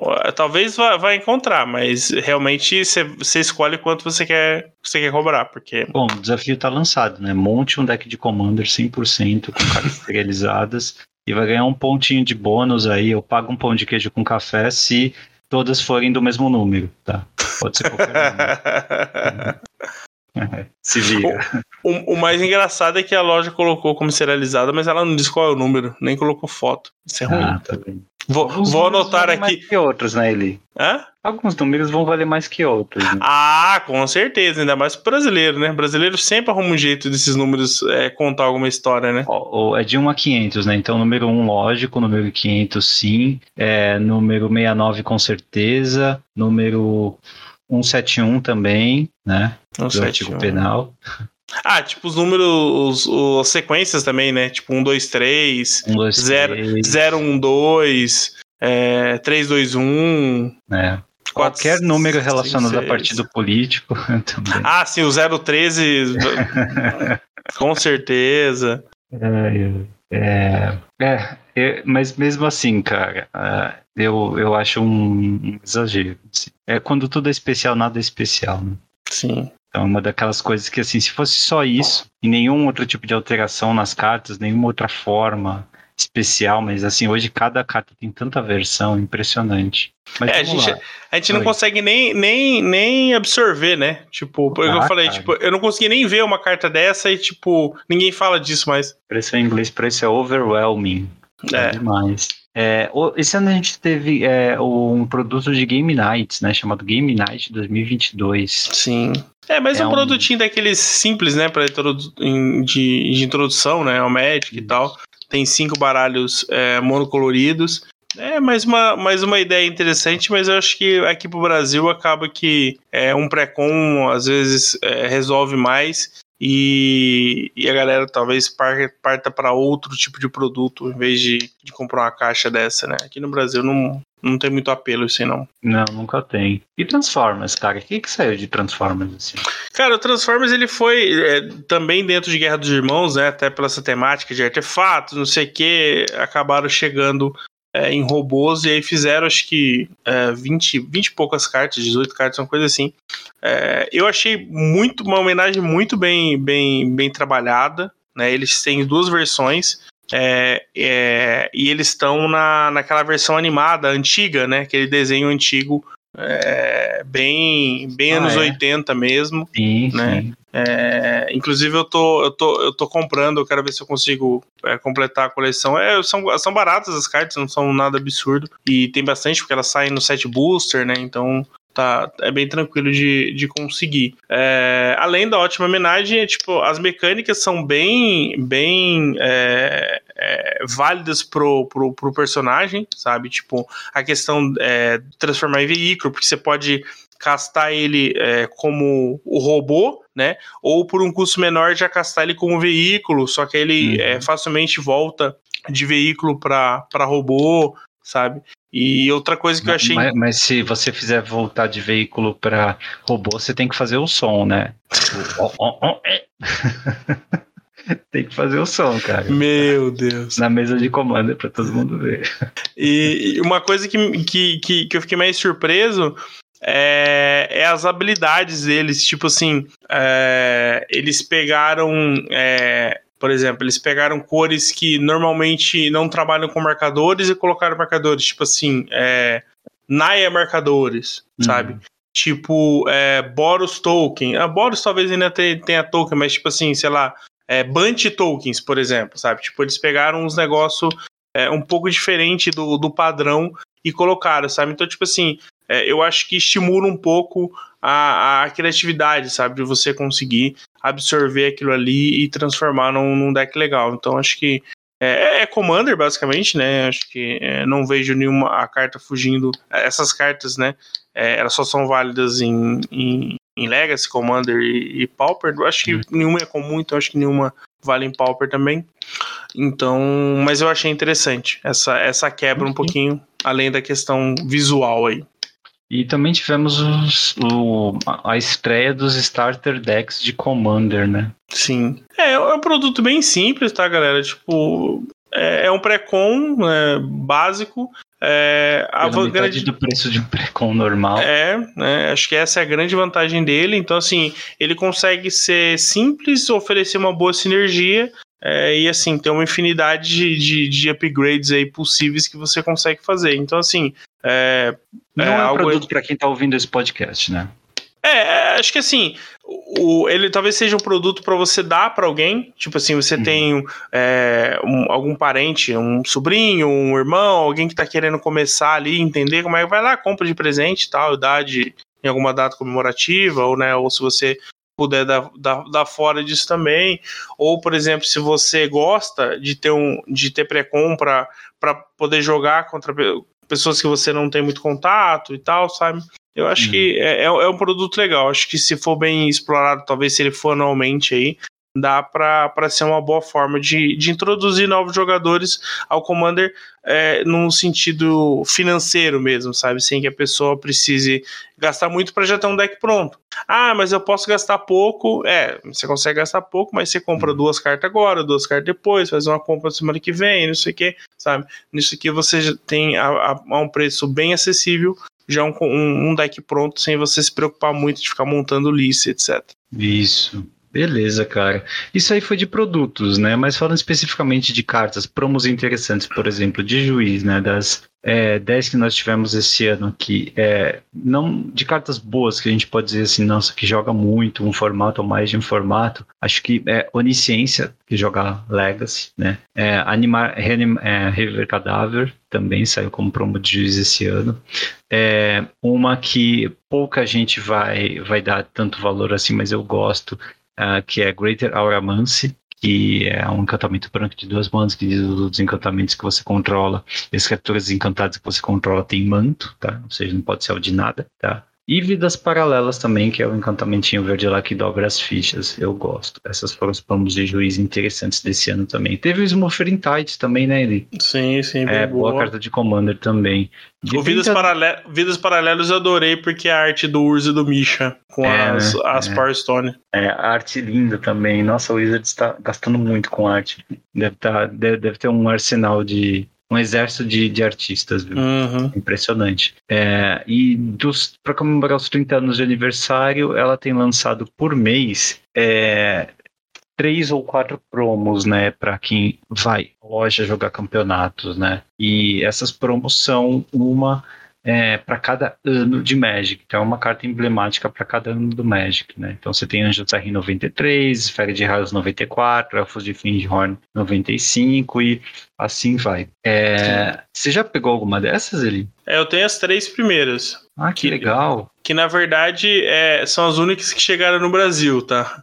Porque ninguém sabe por que ainda, ou pelo menos eu não consegui descobrir por que as é. outras promos ainda não chegaram, sabe? Então, o Serra Angel, o Ball Lightning, o Elf de Findor alemão, eu consegui, eu quero completar os 30 também, mas as outras, por exemplo, de, é, de Guerra dos Irmãos, né, que era para ter chego, ainda não chegou, é, e nós já vamos é, acho que era Guerra dos Irmãos, é, eu acho que Jumpstart já, já teve sua cota também, é, é, Dominar Remastered também, e aí já vai entrar Firexia, que já tem uma outra leva, sabe? E não chegou nenhuma delas, só essas três primeiras chegaram no Brasil, né? Aquele Cinete Arcano promo não vem, não, né? Que parece a, a, a, manopla do infinito do Thanos. É, na verdade, aquele lá, ele é uma promo de, de alguns eventos. É, é, de um, eu... é, de um, festival, né? É, na verdade, ele veio. Tem um Secret Lair que ele vem, um pacote de 30 anos também que, que, que saiu com ele. Ah, isso tá é. muito caro, tá 20, quase 28 dólares. É, tá, tá 200 reais aqui no Brasil.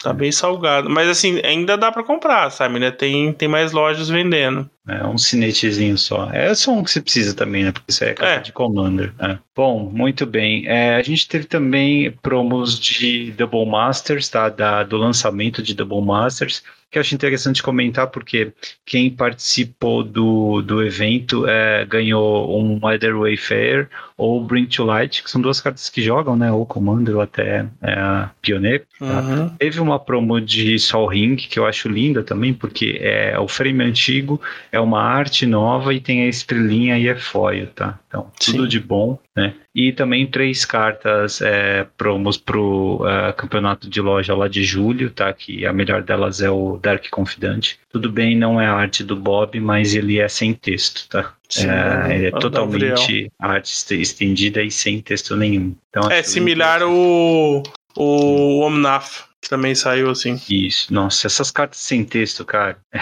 é complicado, né? Porque é, o, é, é o, esse, ó, só pra vocês terem ideia, esse, é, esse Confidente Sombrio tá 450 reais hoje. Meu Deus, muito o, caro. O Omnaf, se não me engano, tava mais 600. Uau! Ô Eli, vamos falar de banimento? Bora. Começando pelo Pauper, então, cara. Lá no começo do ano a gente teve banimento do, uh, do, do, clássico, né? Sempre presente desde o princípio, da gênese do Pauper, o Atog, cara. Ele não foi sozinho, né? Ele foi com o Prisma Profético também, que estava muito tempo no formato. Cartinha inofensiva, não faz nada, né?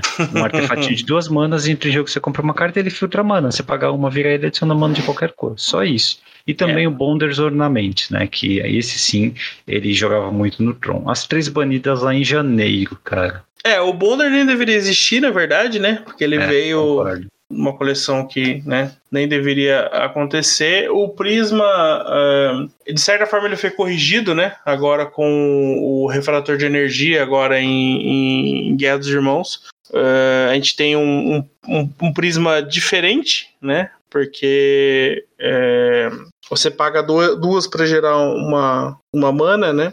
Então você não consegue fazer mana tão rápido, né? Como você fazia com o Prisma, só que você consegue gerar de mais cores, né? Então, por enquanto, é, não, não me parece é, ela sendo um problema. Mas eu não gostei do banimento do Prisma, é, mesmo que eu entenda que o formato melhorou naquele momento. Eu não acho que banir o Prisma era a resposta, porque outros decks que não eram o Tron é, acabaram perdendo até mais do que o próprio Tron. E o Atog também, assim, é, eu entendi o banimento do Atog pela questão de é, é, precisar segurar, né? O Affinity até vou emendar já com, com, com outros banimentos. É, em março a gente teve outros banimentos que também a, é, afetaram o Affinity. Mas uhum. assim, o Affinity continua como o melhor deck do formato, né? Talvez ali o segundo hoje e tal, mas tá ali sempre como um, deck muito forte, né? Então, assim, eu não acho que o banir o Atog foi a resposta, não. E é, no final do ano nós tivemos mais mudança no Pauper, que foi o banimento de, das, de quatro criaturas com tomar a dianteira, né? E já repercutimos bastante aqui, foi em setembro.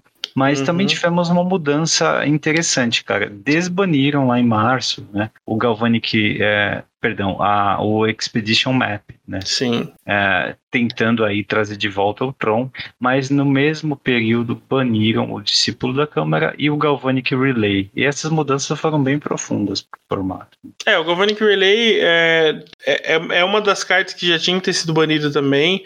Na época do Storm, é, eu cheguei a citar aqui que o, o esquilo, né, o, o Skill Storm lá, né, o, o deck em si era forte, mas não só por causa do, do da, da, carta que gerava os esquilos, né, mas também a redundância é, e, e a segurança que o Galvanic Relay dava para você podendo combar no próximo turno, né? Uhum. E o discípulo da Câmara é aquele, é aquele cara que ele fica oculto, né? Porque é, você consegue ganhar. Então, o problema maior era ele e o Atog. E aí resolveram banir os dois, sabe? Então, é, porém, a gente tem que pensar o seguinte: hoje, no cenário de hoje, as duas talvez seriam um problema. Porque hoje a gente tem o, o a infiltrada Gixiana lá, que toda vez que você sacrifica uma permanente, você põe o marcador mais um mais um nela, né? Uhum. Então, se você é, sacrificar a Atog, você deixa ela. Ela é um pseudo Atog, né? Porque você vai ter dois Atogs.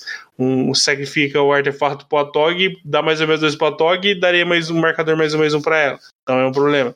E o discípulo, se você sacrifica, né? Você vai causar dano com o discípulo e deixar a infiltrada é, com o marcador. Né? Então, assim, não ia, não ia resolver muito. Não ia, não ia ser legal ter as duas aí. E o mapa de expedição, ele foi banido no ano passado é totalmente descabido esse banimento. Uhum. E assim, é, voltou. É, ajuda muito o Tron. Eu acho que ele é um dos motivos de, de manter o Tron vivo hoje, mesmo que ele não seja o que ele já foi no passado. Ah, e o bando da, da, da, dianteira, mais uma, né? Não deveria ter existido. É, a mecânica, por mais que ela ainda, né, ela não é para X1, ela é pior, muito mais forte que Monarca, né, pelo fato de ela poder trigar mais de uma vez por turno. É, uhum. As cartas que foram banidas totalmente justas, é impossível sobreviver um formato com aquelas lá. As que estão aí é um pouco mais ok, não dá para você abusar tanto, tanto que elas é, são bem menos é, aproveitadas hoje. Cara, e é, de acordo né, com, com tudo isso, foram correções de curso aí no, no formato. O Standard teve algumas, assim, na longa tradição da Wizards de banir cartas no crepúsculo do formato pertinho da rotação, só para não afetar a comerciabilidade de uma coleção. Ela baniu lá no começo do ano a Epifania de Elrond, né, o é, Dividir por Zero e o Faceless Haven, lá no, no Standard. O Standard voltou a sofrer é, alteração, mais só que para o final do ano, né, quando em outubro o massacre do gancho de carne foi banido, né, que é o Mass Removal preto, né, por 2 mana mais X, entre em jogo da menos X, menos X para todas as criaturas, tá? Então, no Standard foi só isso, apesar de dessa correção aí no final, é, o pessoal não tá gostando muito do Standard atualmente, né? Preto tá, mono preto tá bem forte e tá caro também É Sim, uma- é, no papel é basicamente impossível, né? Você conseguir jogar standard, eu acho que a gente vai ficar nessa aí pelo menos mais uns dois anos aí até que, que, que a gente consiga, né, ter uma, um- uma rotação inteira acontecendo no papel, né? É assustador. No Legacy também tivemos mudanças, né? O Hagavan foi banido lá no começo do ano. Ah, que surpresa, né? Curiosamente, ele, Hagavan, ele tá banido no Legacy, mas adivinha onde você pode jogar? Modern, cara. Você ainda pode jogar ele no Modern, é impressionante. é. Ah, o, o- eu acho que foi só isso pro Legacy esse ano, sim. Sim. Pro Legacy É. só isso. Pro, pro Modern, nós tivemos banimento da Lurus lá em março. É, mere- merecido, né? Eu ia dizer Ah, merecido, né? Falando Não, é justo, né? A luz é, é, a, é mecânica de companion, né? É, É, falando nela, o Yorion foi banido no final do ano também, agora em outubro. Né? sim. Acho Também. que... Do- dois companheiros banidos aí porque estavam dando pouca chance de outras cartas brilharem, né? Sim, Apesar é. das restrições de companheiro, eles estavam muito fortes. É, eu acho que eu- os outros acho que é, não são tão fortes quanto ele, né? Que é a carreira, é, o, o Mori é, e a Giganta, né? São as- os três companheiros é, que hoje ainda é, aparecem em algum deck. É, são, todos, são bem mais fracos. É, é engraçado, né? Como a mecânica é tão forte que até cartas. O Mori, cara. Como é que o Mori pode aparecer dentro de algum, de algum deck Uhum. competitivo? Mas ele tá aí, sabe? É. Então. é, ah, não tem o, aquele outro também que é só pode ter custo 3, é, três ou mais. Ah, eu esqueci o nome. Keruga? É isso? Keruga. Keruga Fires, inclusive, é um dos decks que, que, que ele joga. É mecânica quebrada, né? A ideia, a ideia original de companheiro é trazer o- a ideia de commander para o standard, para o Sim, construído. é. né? E olha Bem que- cagado, né? Cada um no seu lugar, né? Cada um no seu quadrado que dá mais certo. Cara, no Pioneiro, falando em companheiro, né? O Lurros foi banido também, né? Lá em março, Sim. lá em junho. É, Interação Expressiva e o Wainota foram banidas no Pioneiro, tá? É, a Wainota, lógico, merecido, né? Muito assustadora essa carta, ela estava realmente dominando até então. E a Interação Expressiva, porque ela estava potencializando muito o deck de Fênix, ele foi essa desculpa que eles deram, você lembra? É, um dos motivos foi esse. Foi, É, ela Mas- é uma carta muito forte, né? sim. Ela, ela, ela, ela criava padrões de jogo difíceis de você conseguir sair, né? Porque você, é, você comprava uma e voltava pro jogo, sabe? Uhum. Então é bem É. difícil. Justo, justo. É, e de banimento é só, né? Lógico, teve é, explorador, é, histórico, mas a gente fala né, de mais Magic de papel. Falando de jogadores de torneios, também foi um ano fraquíssimo para isso, né? Porque a gente teve aí volta e reorganização da Wizards, tá? A gente teve um torneio de Kamigawa, que foi vencido lá em março, né? Vencido pelo Elicaces, que é um americano. Depois o torneio de Capena, vencido em maio por um alemão. Tivemos o Showdown aqui no, no Brasil, né? Organizado pela é, City Class, Isso. é, que é uma loja aqui de Osasco, né? Não só o Showdown, que é o torneio classificatório que dá as oito vagas para cada Pro Tour, mas também a Commander Fest. Né? Nós entrevistamos a Lu Couto sobre o, o esquema de organização também. Nós tivemos alguns problemas, né? reclamações de jogadores e de lojas, em termos de acesso, em termos de número de vagas também, os classificatórios, enfim, o Juliano já falou bastante sobre isso contigo, né, ele quando vocês conversaram aqui no último Uhum. programa. É, e é, a Command Fest, pelo menos a primeira, eu sei que foi um sucesso porque foi totalmente vendida, né? O pessoal tava muito afim de jogar Commander. É, Ah, o- é o show- Foi a volta do Magic, foi um pouquinho desastrada aqui no. no É, eu acho que- É, então, essa questão de organização regional, é, sentimos problemas em relação a isso, né? não só Brasil, mas acho que no mundo inteiro é, houveram reclamações. Né? É, a gente não sabe até onde é responsabilidade da organização regional, até onde foi diretriz da Wizards, então, assim, algumas coisas precisam ser alinhadas para o próximo ciclo. né? É, aqui no Brasil a gente está começando a terceira, a terceira, terceira etapa né, desse primeiro ciclo, é, que vão dar, que tá dando as vagas aí pro, pro, pro terceiro Pro Tour do ano, né? Uhum. Então a gente tá nas portas aí, mês que vem, um pouco mais de um mês aí pro, pro primeiro Pro Tour, né, desse, desse, desse novo circuito, né? Então a gente vai começar a entender como esse, como a Wizards vai voltar a trabalhar, né, com, com o competitivo. Então esse showdown, é, talvez esse ano a gente possa ter melhorias significativas aí para poder resolver esses, esses pequenos problemas aí, tipo é, comunicação, é, clareza, né? Acho que são, são pontos que precisam ser retrabalhados e sem pensar na questão de, de valores, né? Porque é, finais é, onde você é classificado, pagar 300 reais para jogar, sabe? Eu acho que precisa ser repensado até no modelo para se passar para as lojas locais, né? Então você dá a oportunidade de você ter campeonatos com um número maior de jogadores, né? Para porque às vezes a loja é, tem limitação, ele, ela compra um torneio só e, e aí logo já enche, ela não consegue colocar mais gente, ou como não pode lotar, ela acaba comprando dois e aí no segundo não tem gente, sabe? Então, assim, tem vários problemas uhum. que eu acho que precisam ser retrabalhados aí nesse cenário, mas acho que é promissor. É um modelo que precisa ser, ser, ser não retrabalhado, não ser refeito, né? Mas ele precisa de algumas podas aí e um pouco mais de zelo em alguns pontos, principalmente das organizações locais em, em relação à sua comunicação.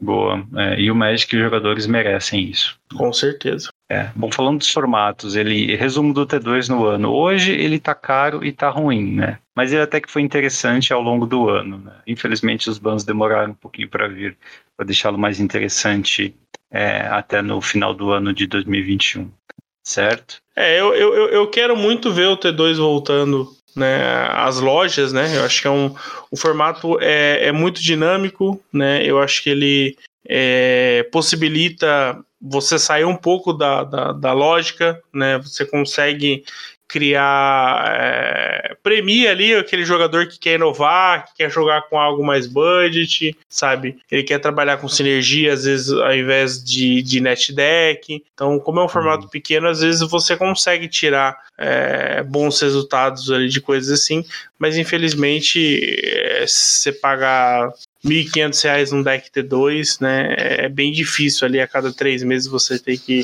é, é, gastar muito, né? Para conseguir manter o, o, se manter no formato. Isso. Eu acho que é bem, bem complicado. Então, assim, vamos, vamos esperar. Eu acho que assim, a gente só vai ter uma melhoria talvez que a gente vai estar falando aí na, na retrospectiva de 2023, quando a gente estiver falando da, da rotação, né? E a gente vai poder ter uma rotação inteira com, sem pandemia, né? Sem Magic digital no meio, e aí que a gente vai ter noção real aí de como é que vai estar o T2. Isso aí. É, vamos para o Modern então. É, Modern, eu acho que ele ainda é forte aqui no Brasil, mas sem grandes Sim. torneios, então o futuro dele é incerto. Né? O Legacy, assim, é mais acentuado ainda em termos de problemas. Né? É, é, claro que é, fica claro esse ano que são formatos com rotação, né, por conta de Modern Horizons. Se algo assim para a gente ficou claro foi por conta da presença das cartas de Modern Horizons e também algumas outras cartas pontuais, né, como o Capa, nesses decks que estão dominando o formato. Tá. Por curiosidade aí, é, o, o Legacy ele não está morto, tá? É, talvez esteja respirando por aparelhos, mas é, a, na Liga Magic esse ano a carta mais cara vendida foi um Tabernáculo, tá? Por 22 mil reais. Você que está ouvindo essa bagaça aí foi quem comprou, quem vendeu, né? Meus parabéns aí, porque Tabernáculo é uma baita carta, além da que falta, sempre vai faltar na minha coleção também. Eu nunca vou gastar isso. Ou seja, não foi o MP que comprou ela, tá? Não, não, não foi. É, eu vou esperar uma edição de 31 anos de aniversário da Wizards e comprar a Proxy. Pronto. Só se for de 131 anos. e, é, e, e, é isso, né? Modern e Legacy são formatos queridos aqui, né? Mas assim, uma outra nota é que algo muito bom para o Legacy tem acontecido. O, o Elba tem postado bons vídeos dele jogando mesmo, né? Ele tem um setup, deve ter um setup bem esquisito, ele com capacete, com a câmera no ombro, não sei, mas dá para ver bem ele jogando e ele narra depois o vídeo, tem um certo carinho ali dele, né? E acho que ele tá fazendo muito pra, pelo formato ao postar esses vídeos, tá? Eu vi ele jogando de Fractals, inclusive, é bastante divertido, dá para aprender bastante uh, vendo ele, ele jogar, não só dele, né, do deck dele, mas dos decks dos adversários, e dá para ter uma ideia da intensidade é, estratégica desse formato também. Então o Legacy ele respira assim, com, mesmo que através de produtores de conteúdo como o Elba. Tá? No Pioneiro, ele, o pioneiro ele segue forte, até porque a agenda da Wizards precisa de um pioneiro forte. Ele já foi mais barato, né? E, é, assim, dada a pressão que a gente tem em cima do formato, a minha é, impressão, cara, é que a coleção de Pioneiro Horizons, aquela que vai fazer o Wizards colocar cartas direto no formato, sem passar pelo standard, ela já está em produção. Eu acho que as primeiras cartas de Pioneiro Horizons ou algo desse tipo já estão sendo já estão sendo feitas, né, sob design. Uhum. Acho que não vai não vai passar dois anos, né, até final de 2025 a gente deve ver essas primeiras cartas sendo lançadas. A Wizards não vai perder essa janela, não vai perder essa chance de estragar um bom formato. Não, eu também acho que não. É, eu, eu até comentei que eu, eu acredito que esse ano a gente vai ter o, o Pioneer fechado no, no Arena. A gente vai ter essa unificação de Explorer e, e Pioneer. Ah, esse mas esse ano. É, eu acho que assim, não vai ser 100%, 100%, sabe? Tipo, vai ter ali uma pequena porcentagem de cartas que não vão aparecer, mas elas vão ser tão, tão insignificantes que eu acho que a gente vai, vai considerar que vai, vai ser o mesmo formato. Tipo, os decks do meta vão ser basicamente iguais, né? Então, e eu acredito que até é, ano que vem a gente vai ter um Pioneer Horizons. Isso se nada nos surpreender é, com os anúncios de 30 anos. É que talvez provavelmente eles devem anunciar isso é, no, no, no, no, na época de aniversário para sair uhum. em 2024. Acho possível que, que isso deva acontecer. Então, é, a, a, como, como a gente não vai ter Modern Horizons, né, é, entre esse ano e ano que vem, então a gente vai ter a edição do, do Senhor dos Anéis, que vai ser o Modern Horizons da, da, da época, e eu acredito hum. que um Pioneer Horizons deve acontecer aí pro ano que vem. Ok, isso você tá mais arriscado na aposta, então, antes de 2025. Uhum. É, e Pauper ali, como foi o ano do Pauper? Cara, ele teve alguns altos e baixos. É, é, teve esses banimentos que dá sempre uma, uma esfriada naquele momento, logo aquece, né? Com, com, com os decks voltando e tal. Mas a gente acaba sofrendo é, pequenas rotações, né? Similares, é, guarda as devidas proporções ao que o Legacy sofre, né? Quando você pega edições que não são do, do T2, né? Baldur's Gate foi um exemplo, é, Double Masters em si não afeta diretamente nisso, é, melhora um pouco o acesso, mas não, não chega a, a, a mexer tanto no formato. Mas é, Baldur's Gate foi uma coleção que, que, que, apertou né, aí pro, pro Pauper, mexeu uhum. bastante com, com o formato. O PFP, né, que é o, o painel aí, é, ele consegue ajudar, mas eu acho que o, o, o grande ponto para mim hoje é que tá difícil equilibrar o formato sem desenvolvimento. Ele tá estático?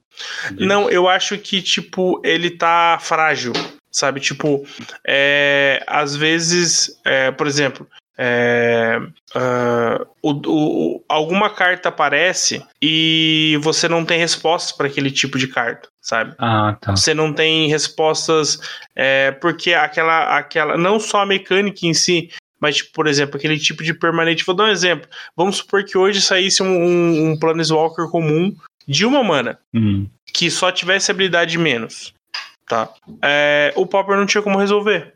Sabe? É mesmo. Porque, tipo assim, é, as, a maioria das cartas hoje que, por exemplo, causam dano, é, beleza, elas podem até causar dano a qualquer alvo, mas eu não tenho uma remoção. Eu não tenho destrói o Planeswalker alvo. Ou destrói a criatura e, e, e ou o Planeswalker alvo. É, ou o Planeswalker alvo. Sabe? Então, assim, eu tô dando um, um exemplo de que é, é Hoje, a, o problema do Pauper é a estrutura, sabe? Tipo, ah, por que, que o Affinity é tão forte? Por que, que tem que ficar banindo carta do Affinity? Eu não consigo resolver, é, eu não consigo segurar o ímpeto do Affinity. Porque você não tem hate contra Affinity, sabe? Ah, destrói o artefato. Isso não é hate, sabe? Tipo, é. hate é, é o Hercules Recall, é, é, aquele Kataki War Sage, isso é hate artefato, sabe? Mas tipo, você, você não acha que assim não é um problema se essas cartas não são in, interativas? Se, se, se, tudo bem, é um planinalta, você precisa ter uma resposta mesmo para você ter uhum. uma chance de reagir. Mas se são cartas que é, são meio que unilaterais, seguem uma única agenda, é, você pode pensar em seguir a sua sem se preocupar com, com elas. Então, o problema é que elas não são unilaterais. Porque, por exemplo, é, vamos supor que o Affinity ele, ele, ele navegou, ele chegou a ter mais criaturas, menos criaturas. Ele, o, o Affinity chegou a usar contra Spell, por exemplo, em dado momento, sabe? Então, por exemplo, hoje, ah, beleza, é, é, você não tem um, uma unanimidade em relação ao que usar contra Affinity, sabe? Tipo, eu vou mirar os artefatos, beleza, mas os terrenos, boa parte são indestrutíveis. Então, é, você acaba você precisa de procurar rates que exilam, tipo Dust to Dust, por exemplo, para poder fazer. É, só que é, o Dust to Dust, se você não se ele não vem na sua mão, não adianta nada. Você não uhum. consegue atrapalhar o plano de jogo dele se você não matar os dois primeiros terrenos dele. Ele só é bom nesse cenário.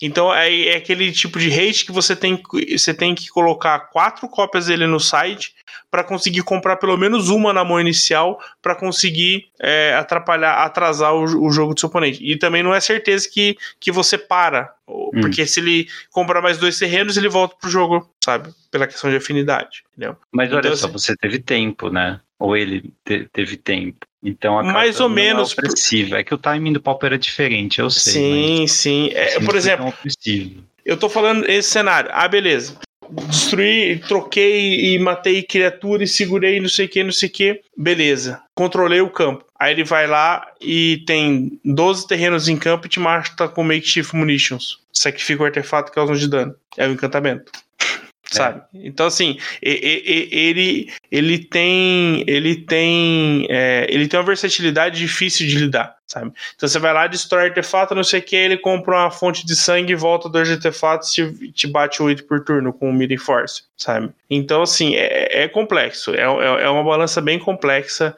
é, que é difícil de você você é, ponderar ali qual que é a melhor forma de, de, de, resolver. Por isso que eu acho que desenvolvimento, né, research e development é a melhor coisa para poder, talvez seja a única saída para que o, o Pauper é, entre no trilho, sabe? Eu acho que ele ele tá bambo ainda, sabe? Tipo, ele, ele entra do trilho, sai do trilho, ele vai cambaleando, sabe? Ele tá, tá ali catando cavaco toda hora. Para aproveitar, então, Eli, que você tá falando do Pauper em 2022, quais os principais decks desse ano, desde o começo do ano até o final, que vão ficar mais memoráveis por 2022? É, o Affinity começou como melhor, termina como melhor, talvez empatado com com um outro deck que acabou surgindo, que é o Monohead, muito graças a, a Monastery Swift Spear. Né? Essa uhum. carta que tanto fez no, no, no, no Standard, tanto fez no. Acho que ela chegou a jogar Modern, eu acho. É, acho que joga ainda, né? Não, não, não é totalmente é, ruim dentro do formato. Mas ele é uma carta sensacional. É assim, ela, ela, ela moldou o formato hoje sabe? Ela é uma carta que ela ganha jogo sozinha, ela, ela exige respostas rápidas, sabe? Então, assim, é, hoje a, a 2022 se resume a Monastery Swift Spear. Ela, é, uhum. ela é a maior destaque, talvez um dos maiores destaques que o Pauper já teve. É mesmo? Por, sim. Uhum. Ela, ela, porque assim, no Pauper você tem raio, né? Você tem lava dart, você tem Lava Spike, você tem Chain Lightning, você tem Mutagenic Growth. Só para citar algumas coisas que, que você tem Fire Blast, né? São cartas de custo baixo ou de custo zero que você consegue pumpar sua Monastery e com qualquer outra coisa ali ganhar o jogo ali em, em três turnos, sabe? Monohead ganha consistentemente no turno 3 ou 4. Sabe? Então é um deck que moldou realmente o formato. É, o Boro Synthesizer foi um deck que surgiu, é, se adaptou né, ao Synthesizer, que é esse artefato ridículo. Eu, né? Ele é muito bom, eu gosto dessa carta. Que inclusive joga em, algumas listas com a própria Monastery, né? Porque ela também intriga Monastery. Né? É, saiu algumas versões de, de Monohead Dota, né? Para você poder se valer do, do Synthesizer, então para você ver a versatilidade da carta. O Boros foi onde ela mais né, apareceu realmente, porque você tem Glint Hawk, você tem Core Skyfish para poder ficar voltando o Synthesizer. Então, hum. o Synthesizer com certeza é o top 3 cartas aí é, do, do ano. É, o, o B-Terror, né? Na verdade, é o, as, a, a, versão de UB, antigamente de UB Angler Delver, né? É, é, que existia, migrou aí pro, pro, para adaptar o terror tolariano, que é essa carta que veio em Dominar Unida, que é um meio que um gourmet ao contrário, né? É um gourmet bufado. É, porque, porque você precisa ter instante feitiço, né? é, só que você não exila do Grave, né? Então você faz por uma mana e, e continua, o próximo vai continuar custando uma mana, né? É, Além é. de ele ter Ward 2, né? Então, assim, você cria turnos ali que você faz é, mila um monte de coisa, você faz Terror, Terror, exila o Grave e faz um Gourmet. Você tem 15 de poder no turno, sei lá, 3, sabe? Então ele é um deck que realmente surpreendeu ali. Ele começou bem quietinho ali. O terror nem foi esse destaque todo, mas o deck é, se tornou bem forte. É, por último aí, citar o Call Gates, né? Que esse, essa versão Pauper aí do, do, do que já foi, né? O Call Blade no passado. É, inclusive, a, a, carta mais que ele tem em comum aí é o Squadron Hawk, né? Uhum. Então, basicamente, esse deck se vale dos portões de, de, de Baldur's Gate e o portão do Basilisco, que é o mais forte, né? Que você dá mais X mais X, onde X é igual o número de gates que você controla para algum bicho, né? Então você tem alguns bichos com evasão, você tem bicho que ganha vida para poder segurar o jogo, e você tem o Guardião do Pacto das Guildas, que é esse bicho que ele tem basicamente proteção contra tudo, é bem difícil de ser removido para você poder bater aí e ganhar a partida, né? Então um deck surgiu, continuou muito forte dentro do metagame.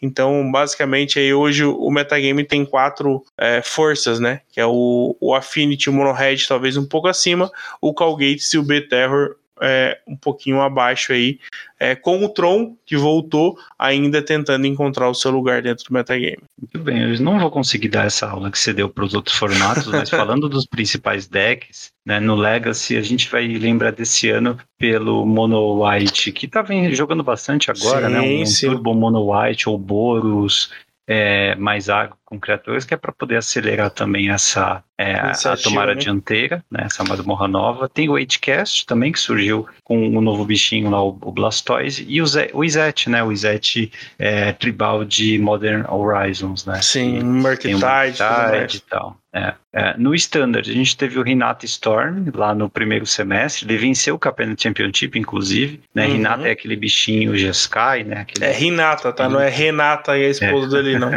É, o espírito lá de quatro manas, que joga uma mana, né? Então, um bicho toda vez que você é, joga uma mágica, aí você uhum. pode sacrificar o bicho, é isso, né?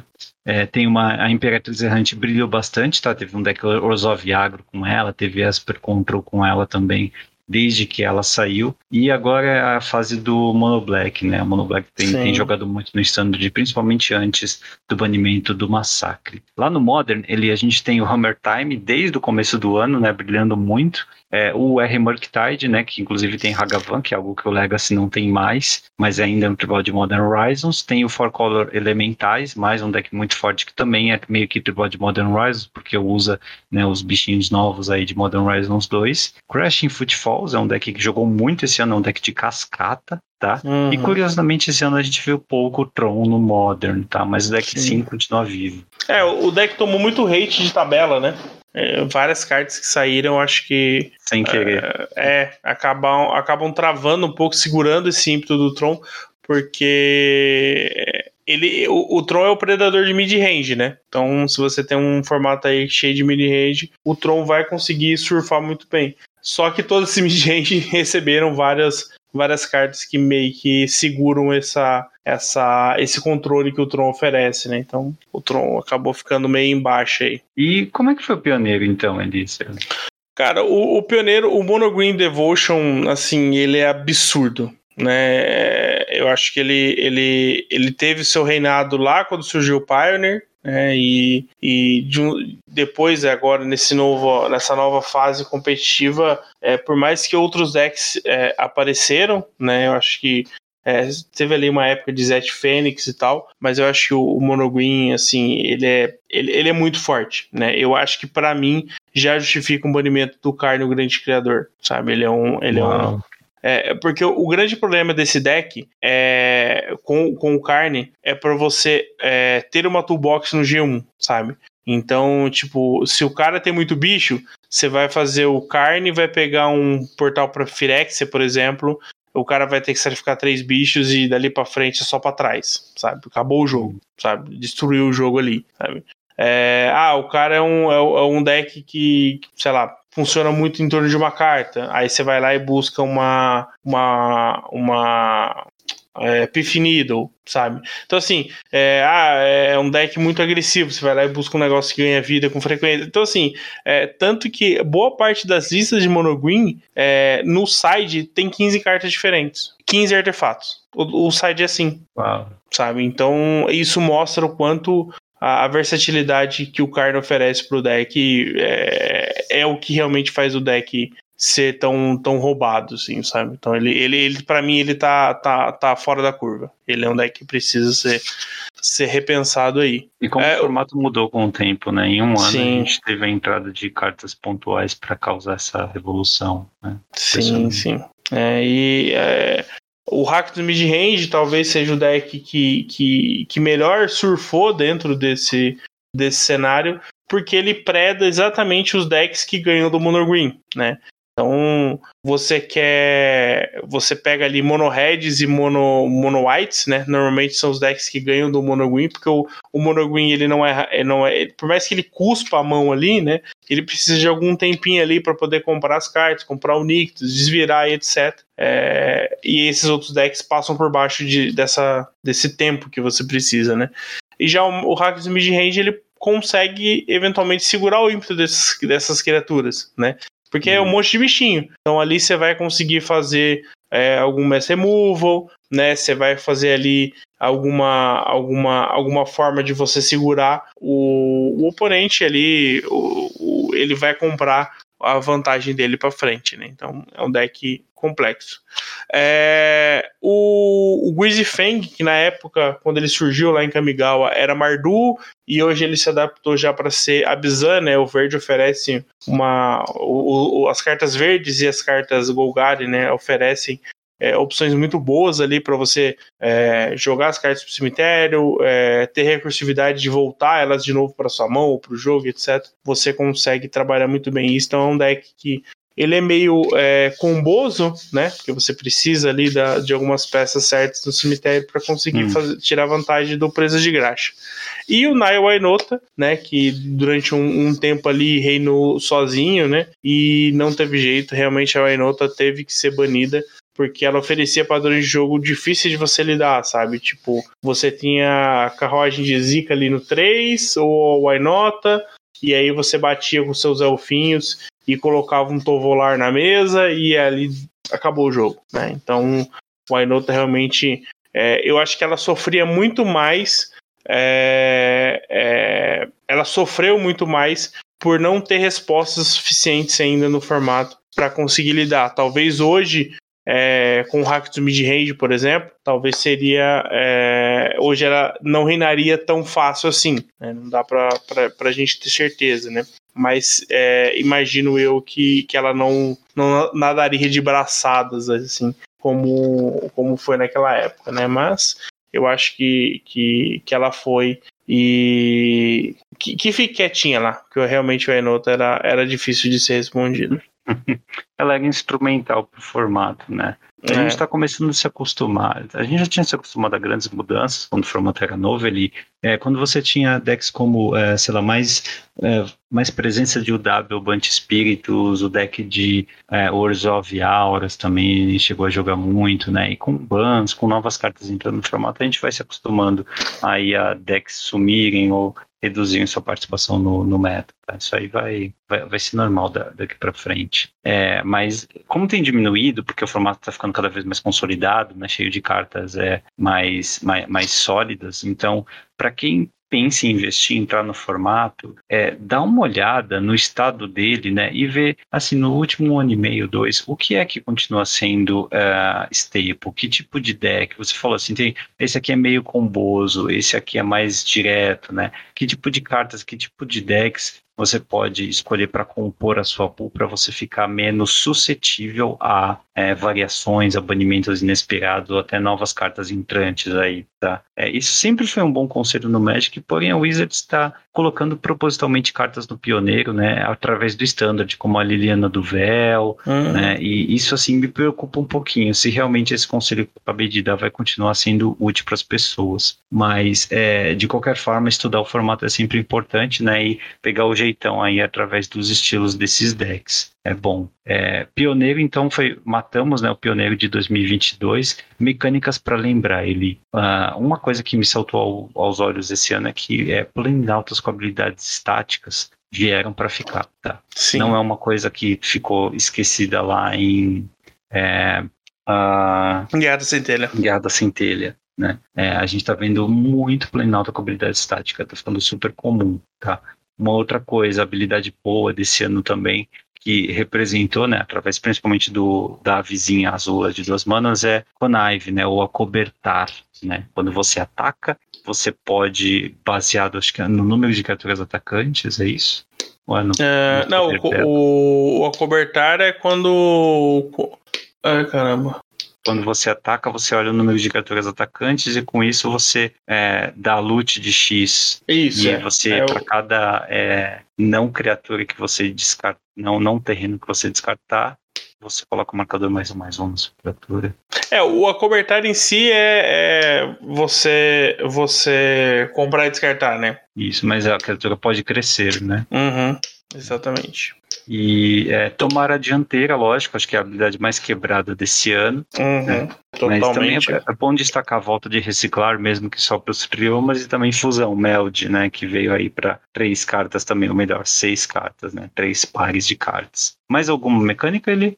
Não, acho que não. Acho que não. essas foram as, as relevantes mesmo. Então vão para o Magic Digital no mall. O mall foi vendido, né? Esse ano uma outra empresa assumiu o controle dele. Nada muda segue o jogo, né? Porém, aos poucos aí a empresa vai colocando a sua própria agenda, tá? Quem tinha tickets permanece com os mesmos tickets, o preço dos eventos é mais ou menos o mesmo, tal. Mas, né? Aos poucos aí a empresa nova vai querer dar a cara dela aí, né? Ela vai querer investir mais no multiplayer, tal. Enfim, deve ter eventos novos, coisas assim com o tempo. Foi o primeiro ano do mall, né? A gente viu aí uma, uma é, mudança suave. Né? Pelo menos eu não vi muita gente reclamando, não, né? Não, os problemas é, estão em ritmo de, de melhoria, né? em ritmo de solução. Vários, vários bugs de cartas foram sendo resolvidos com o tempo e tal. Mas a gente vê todos é, vários problemas que acontecem em, em trocas assim de mãos, né? É, é informações que antes é, tinham e agora ainda não tem, né? E tal mas eu acho que é, é triste dizer que um, algo ficou melhor com a saída da Wizards dentro do Magic, né? Mas essa é a realidade. É, e no Arena a gente teve Explorador, um novo formato, tá? Também tivemos cartas modais, muito, muitas cartas modais aparecendo de novo, né? Uhum. Alchemy também é um, um, formato que pegou bastante esse ano. E é, o, uma consolidação de uma agenda de eventos aí que a gente não sabia se era experimental ou não, por exemplo, Decathlon, né, no segundo ano seguido agora a gente tem, todo final de ano, né, aparentemente vai ter Decathlon, né, você joga aí 10 modalidades, tem que acumular os pontinhos, né, e também o, o Open, a Arena Open sem, agora sempre tem, e também uma diversidade bem grande de formatos, Brawl, Brawl histórico, né, explorador, histórico, coisas assim. É, eu acho que é, aquela questão dos play-in, né? Você farmar ali conseguir os pontos para você poder jogar os eventos, os qualifier weekends, né? Eu acho que esse sistema do, do Arena, é, as coisas ficaram um pouco mais melhor amarradas e, e claro, com a entrada do, do, do Premier Play, Premier Play, você é, tem um objetivo agora, né? Você consegue vislumbrar alguma coisa, né? Com os Championship, etc. É, você tem um caminho agora, né, MP? Você, é, independente de até onde você quer chegar, você tem é, formas de, de, de, ir trilhando e conquistando aí o que, que você almeja dentro do, do Magic Digital. Isso aí. Cara, em resumo né, desse ano de alguns problemas e tretas que a gente pode ter tido, bom, é, um ano foi praticamente sem leaks até agora no finalzinho, né, onde a gente teve um leak de cartas de é, nova de Phyrexia Todo Serão 1. Né? Alguém abriu uma caixa de Dominária remasterizada e veio várias cartas de, de é, é. Não sei se teve muitos outros problemas com o ban, não, com, com o leak, não, porque a Wizards parece que apesar de estar lançando tanto produto, teve é, controle né, para isso. Então, uma notícia boa aí. É, se, se, se realmente é, não teve, ou a gente, como o pessoal do grupo falou, né? A gente nunca sabe se é leak ou se já tá falando da, da, da outra edição, né? Ou já, já deu o prazo da edição sair e o pessoal já tá abrindo o booster, né? De tanto que, que, que sai produto, né? Verdade. É, que mais? A gente teve o. A gente já comentou, né, também do é, problema da organização, né? Com o, os regionais aqui. É, esse ano a gente esperava em 2022 ver a série animada da Netflix, né? não vimos nada dela, não temos notícias aí. Eu uh, acho que é porque uh, tem uma série chamada Arcane, que é baseada em League of Legends, não tem? Sim. Então, talvez o sucesso dela tenha uh, intimidado um pouquinho a agenda de lançamento deles, ou a, a equipe de produção da série do Magic, eles devem estar pensando em como melhorar a qualidade da animação ou do roteiro, ou algo assim. Eu acho que ela vai sair só pros 30 anos. 30 anos do quê? Do, do Magic. Ou ela Ah, vai então é ser. agora, é 2023, então. Eu acredito que sim. Hum. Eu acho que eles só não quiseram prometer pra não ficar, ah, agora vai, agora vai, agora vai, sabe? Eu acho que, tipo assim, é, vai chegar próximo, ó, pessoal, dia 31 de dezembro vai estar, sabe? Eu, eu, eu acredito que esse ano sai. É, pode ser, hein? Eu Nem que seja, de- tipo, três episódios, sabe? Mas eu ainda acredito que vai sair eu alguma gostaria coisa. de ver algo assim. Tivemos o novo site da Wizards, que está ruim. Ficou uma porcaria. Nisso nós concordamos. E por fim, meu caro Matheus, aqui no Hack dos Cast, tivemos vários convidados esse ano, né? Tivemos sim, né, um ano se passou, a gente teve um hiato, mas né, tivemos sanduíche, tivemos o. é, acho que o Migo Cheiras veio lá no começo. Sim. O, o Jacó veio depois de muito tempo, né? O Claudio OH, Zanuto, o Juliano veio duas vezes esse ano. A Lu Couto veio falar do Showdown. O Rafa Zais veio falar de Camigal lá no começo do ano, né? Sempre os parceiros aí, pessoal bem bacana, dedicando o tempo deles também, né? E também entusiasmados com o Magic como nós. Sim, até, até os números né, que a gente viu do episódio do Claudio O foram bem significativos, né? Até comentei sobre isso. Acho que é, é um, é um, um balizador pra gente também, né, P? Pra, pra ver o que a galera tá, tá curtindo, curtindo de ouvir. E, e ele é um cara, né? Um grinder tal do, do- do Magic Online, então. É, vemos aí que, que a galera realmente quer esse tipo de conversa, né? Voltada para o competitivo também. Então, com certeza, em 2023 a gente vai tentar explorar mais pessoas assim que possam agregar é, valor aí do competitivo também. Uhum. Da nossa parte aqui, você é, foi um ano na. Você está na liga, né? A- Agora de forma oficial, né? Inclusive, é, completei um ano de Liga Magic, né? De, de trabalho na Liga Magic, né? É, agora no, no- nessa semana. É gratificante. É muito bom você, você por mais que é, seja é, um, um excesso de coisas no sentido de Wizards, né? Eu acho que é, que é gostoso você poder trabalhar, é, por mais que não seja um hobby, né? O que eu faço diretamente, mas ali tá envolvido com um jogo que a gente gosta tanto, é bem, é bem gostoso. Boa, Eli. E três anos escrevendo na pra, pra, como redator aí para a Liga Magic. A hora Agora em a hora do Pauper, agora em, em maio eu já vou completar quatro anos. Legal. E é, aqui finalizar, né, também dizendo que é, a gente continua produzindo e é, interagindo bastante, principalmente por conta do apoio aí de todos os, os apoiadores, estão mais próximos com a gente no grupo do WhatsApp, principalmente, né, pessoal que é, curte tanto, né, que decide fazer parte da família Hack dos Cast. Então, mais um ano, muito obrigado a todos vocês. Eventualmente, nós nos encontramos no Churrascos, né, nosso evento é, físico, né, é, tá praticamente anual é, e é muito legal ver, ver, todos, ver todos e compartilhar com todos esse entusiasmo e as histórias. A gente não para de falar, né? Por é, todas as horas que nós encontramos, nos encontramos, tem muito assunto sempre, por mais que a gente fale bastante aqui. Então é sempre gratificante, ano após ano, ter a confirmação de que a gente faz um bom trabalho e de que a comunidade é, tem um, um lado muito bom, né? E esse lado tá junto da gente aí através dos apoiadores. Então, quem quiser fazer parte da família também está convidado, né? E mesmo quem não puder fazer, se puder compartilhar, comentar, dar um oi também nas redes sociais, já ajuda bastante saber que tem alguém é, preocupado, né? Alguém que é, quer, quer ajudar a construir uma, uma comunidade que interagir com a gente. Então, obrigado aí a todos mais um ano, que venha 2023 com bastante Magic saudável. É, acho que realmente a gente só tem a agradecer essa galera, né? A gente passou tantos perrengues aí com pandemia e tudo mais, sem poder jogar Magic, e, e foi uma troca aí de, de, de experiências que no, nos animou aí durante um período tão difícil. Né? E, e você falou de, de apoio também, a gente é, lembra que, que a Liga Magic também né, apoia não só o Eli pessoalmente, mas também apoia o projeto aqui do, do, do, do, do Hack dos Cast, né? Você, você pode é, contribuir com, com, com a gente aí comprando pelo marketplace da Liga Magic é, usando o cupom Hackdos, né? Cupom simples, é R-A-K-D-O-S, só isso você compra lá no Marketplace, acima de, de 100 reais, você só usar o, o nosso cupom, você dobra a chance de participar dos sorteios mensais e para o mês de janeiro você concorre a 70 kits de pré-lançamento de Firexia, tudo será um. Ah, kit de pré-release, boa, boa. E vai sair em tempo, né? Porque a, a promoção aí é, é, é, o sorteio é realizado aí no começo de fevereiro, né? Então vai ser ali dias ali próximo do, do, do, lançamento da coleção, né? Então ajude a gente aí, se ajude, né? É, que você vai estar concorrendo aí a bons prêmios. Isso não só para a Liga Magic, né? Se você por acaso se interessar por outros produtos ali, todos os as ligas é, do, do grupo da Liga Magic é, participam também. Boa. Cara, é isso, né? Finalizamos por aqui.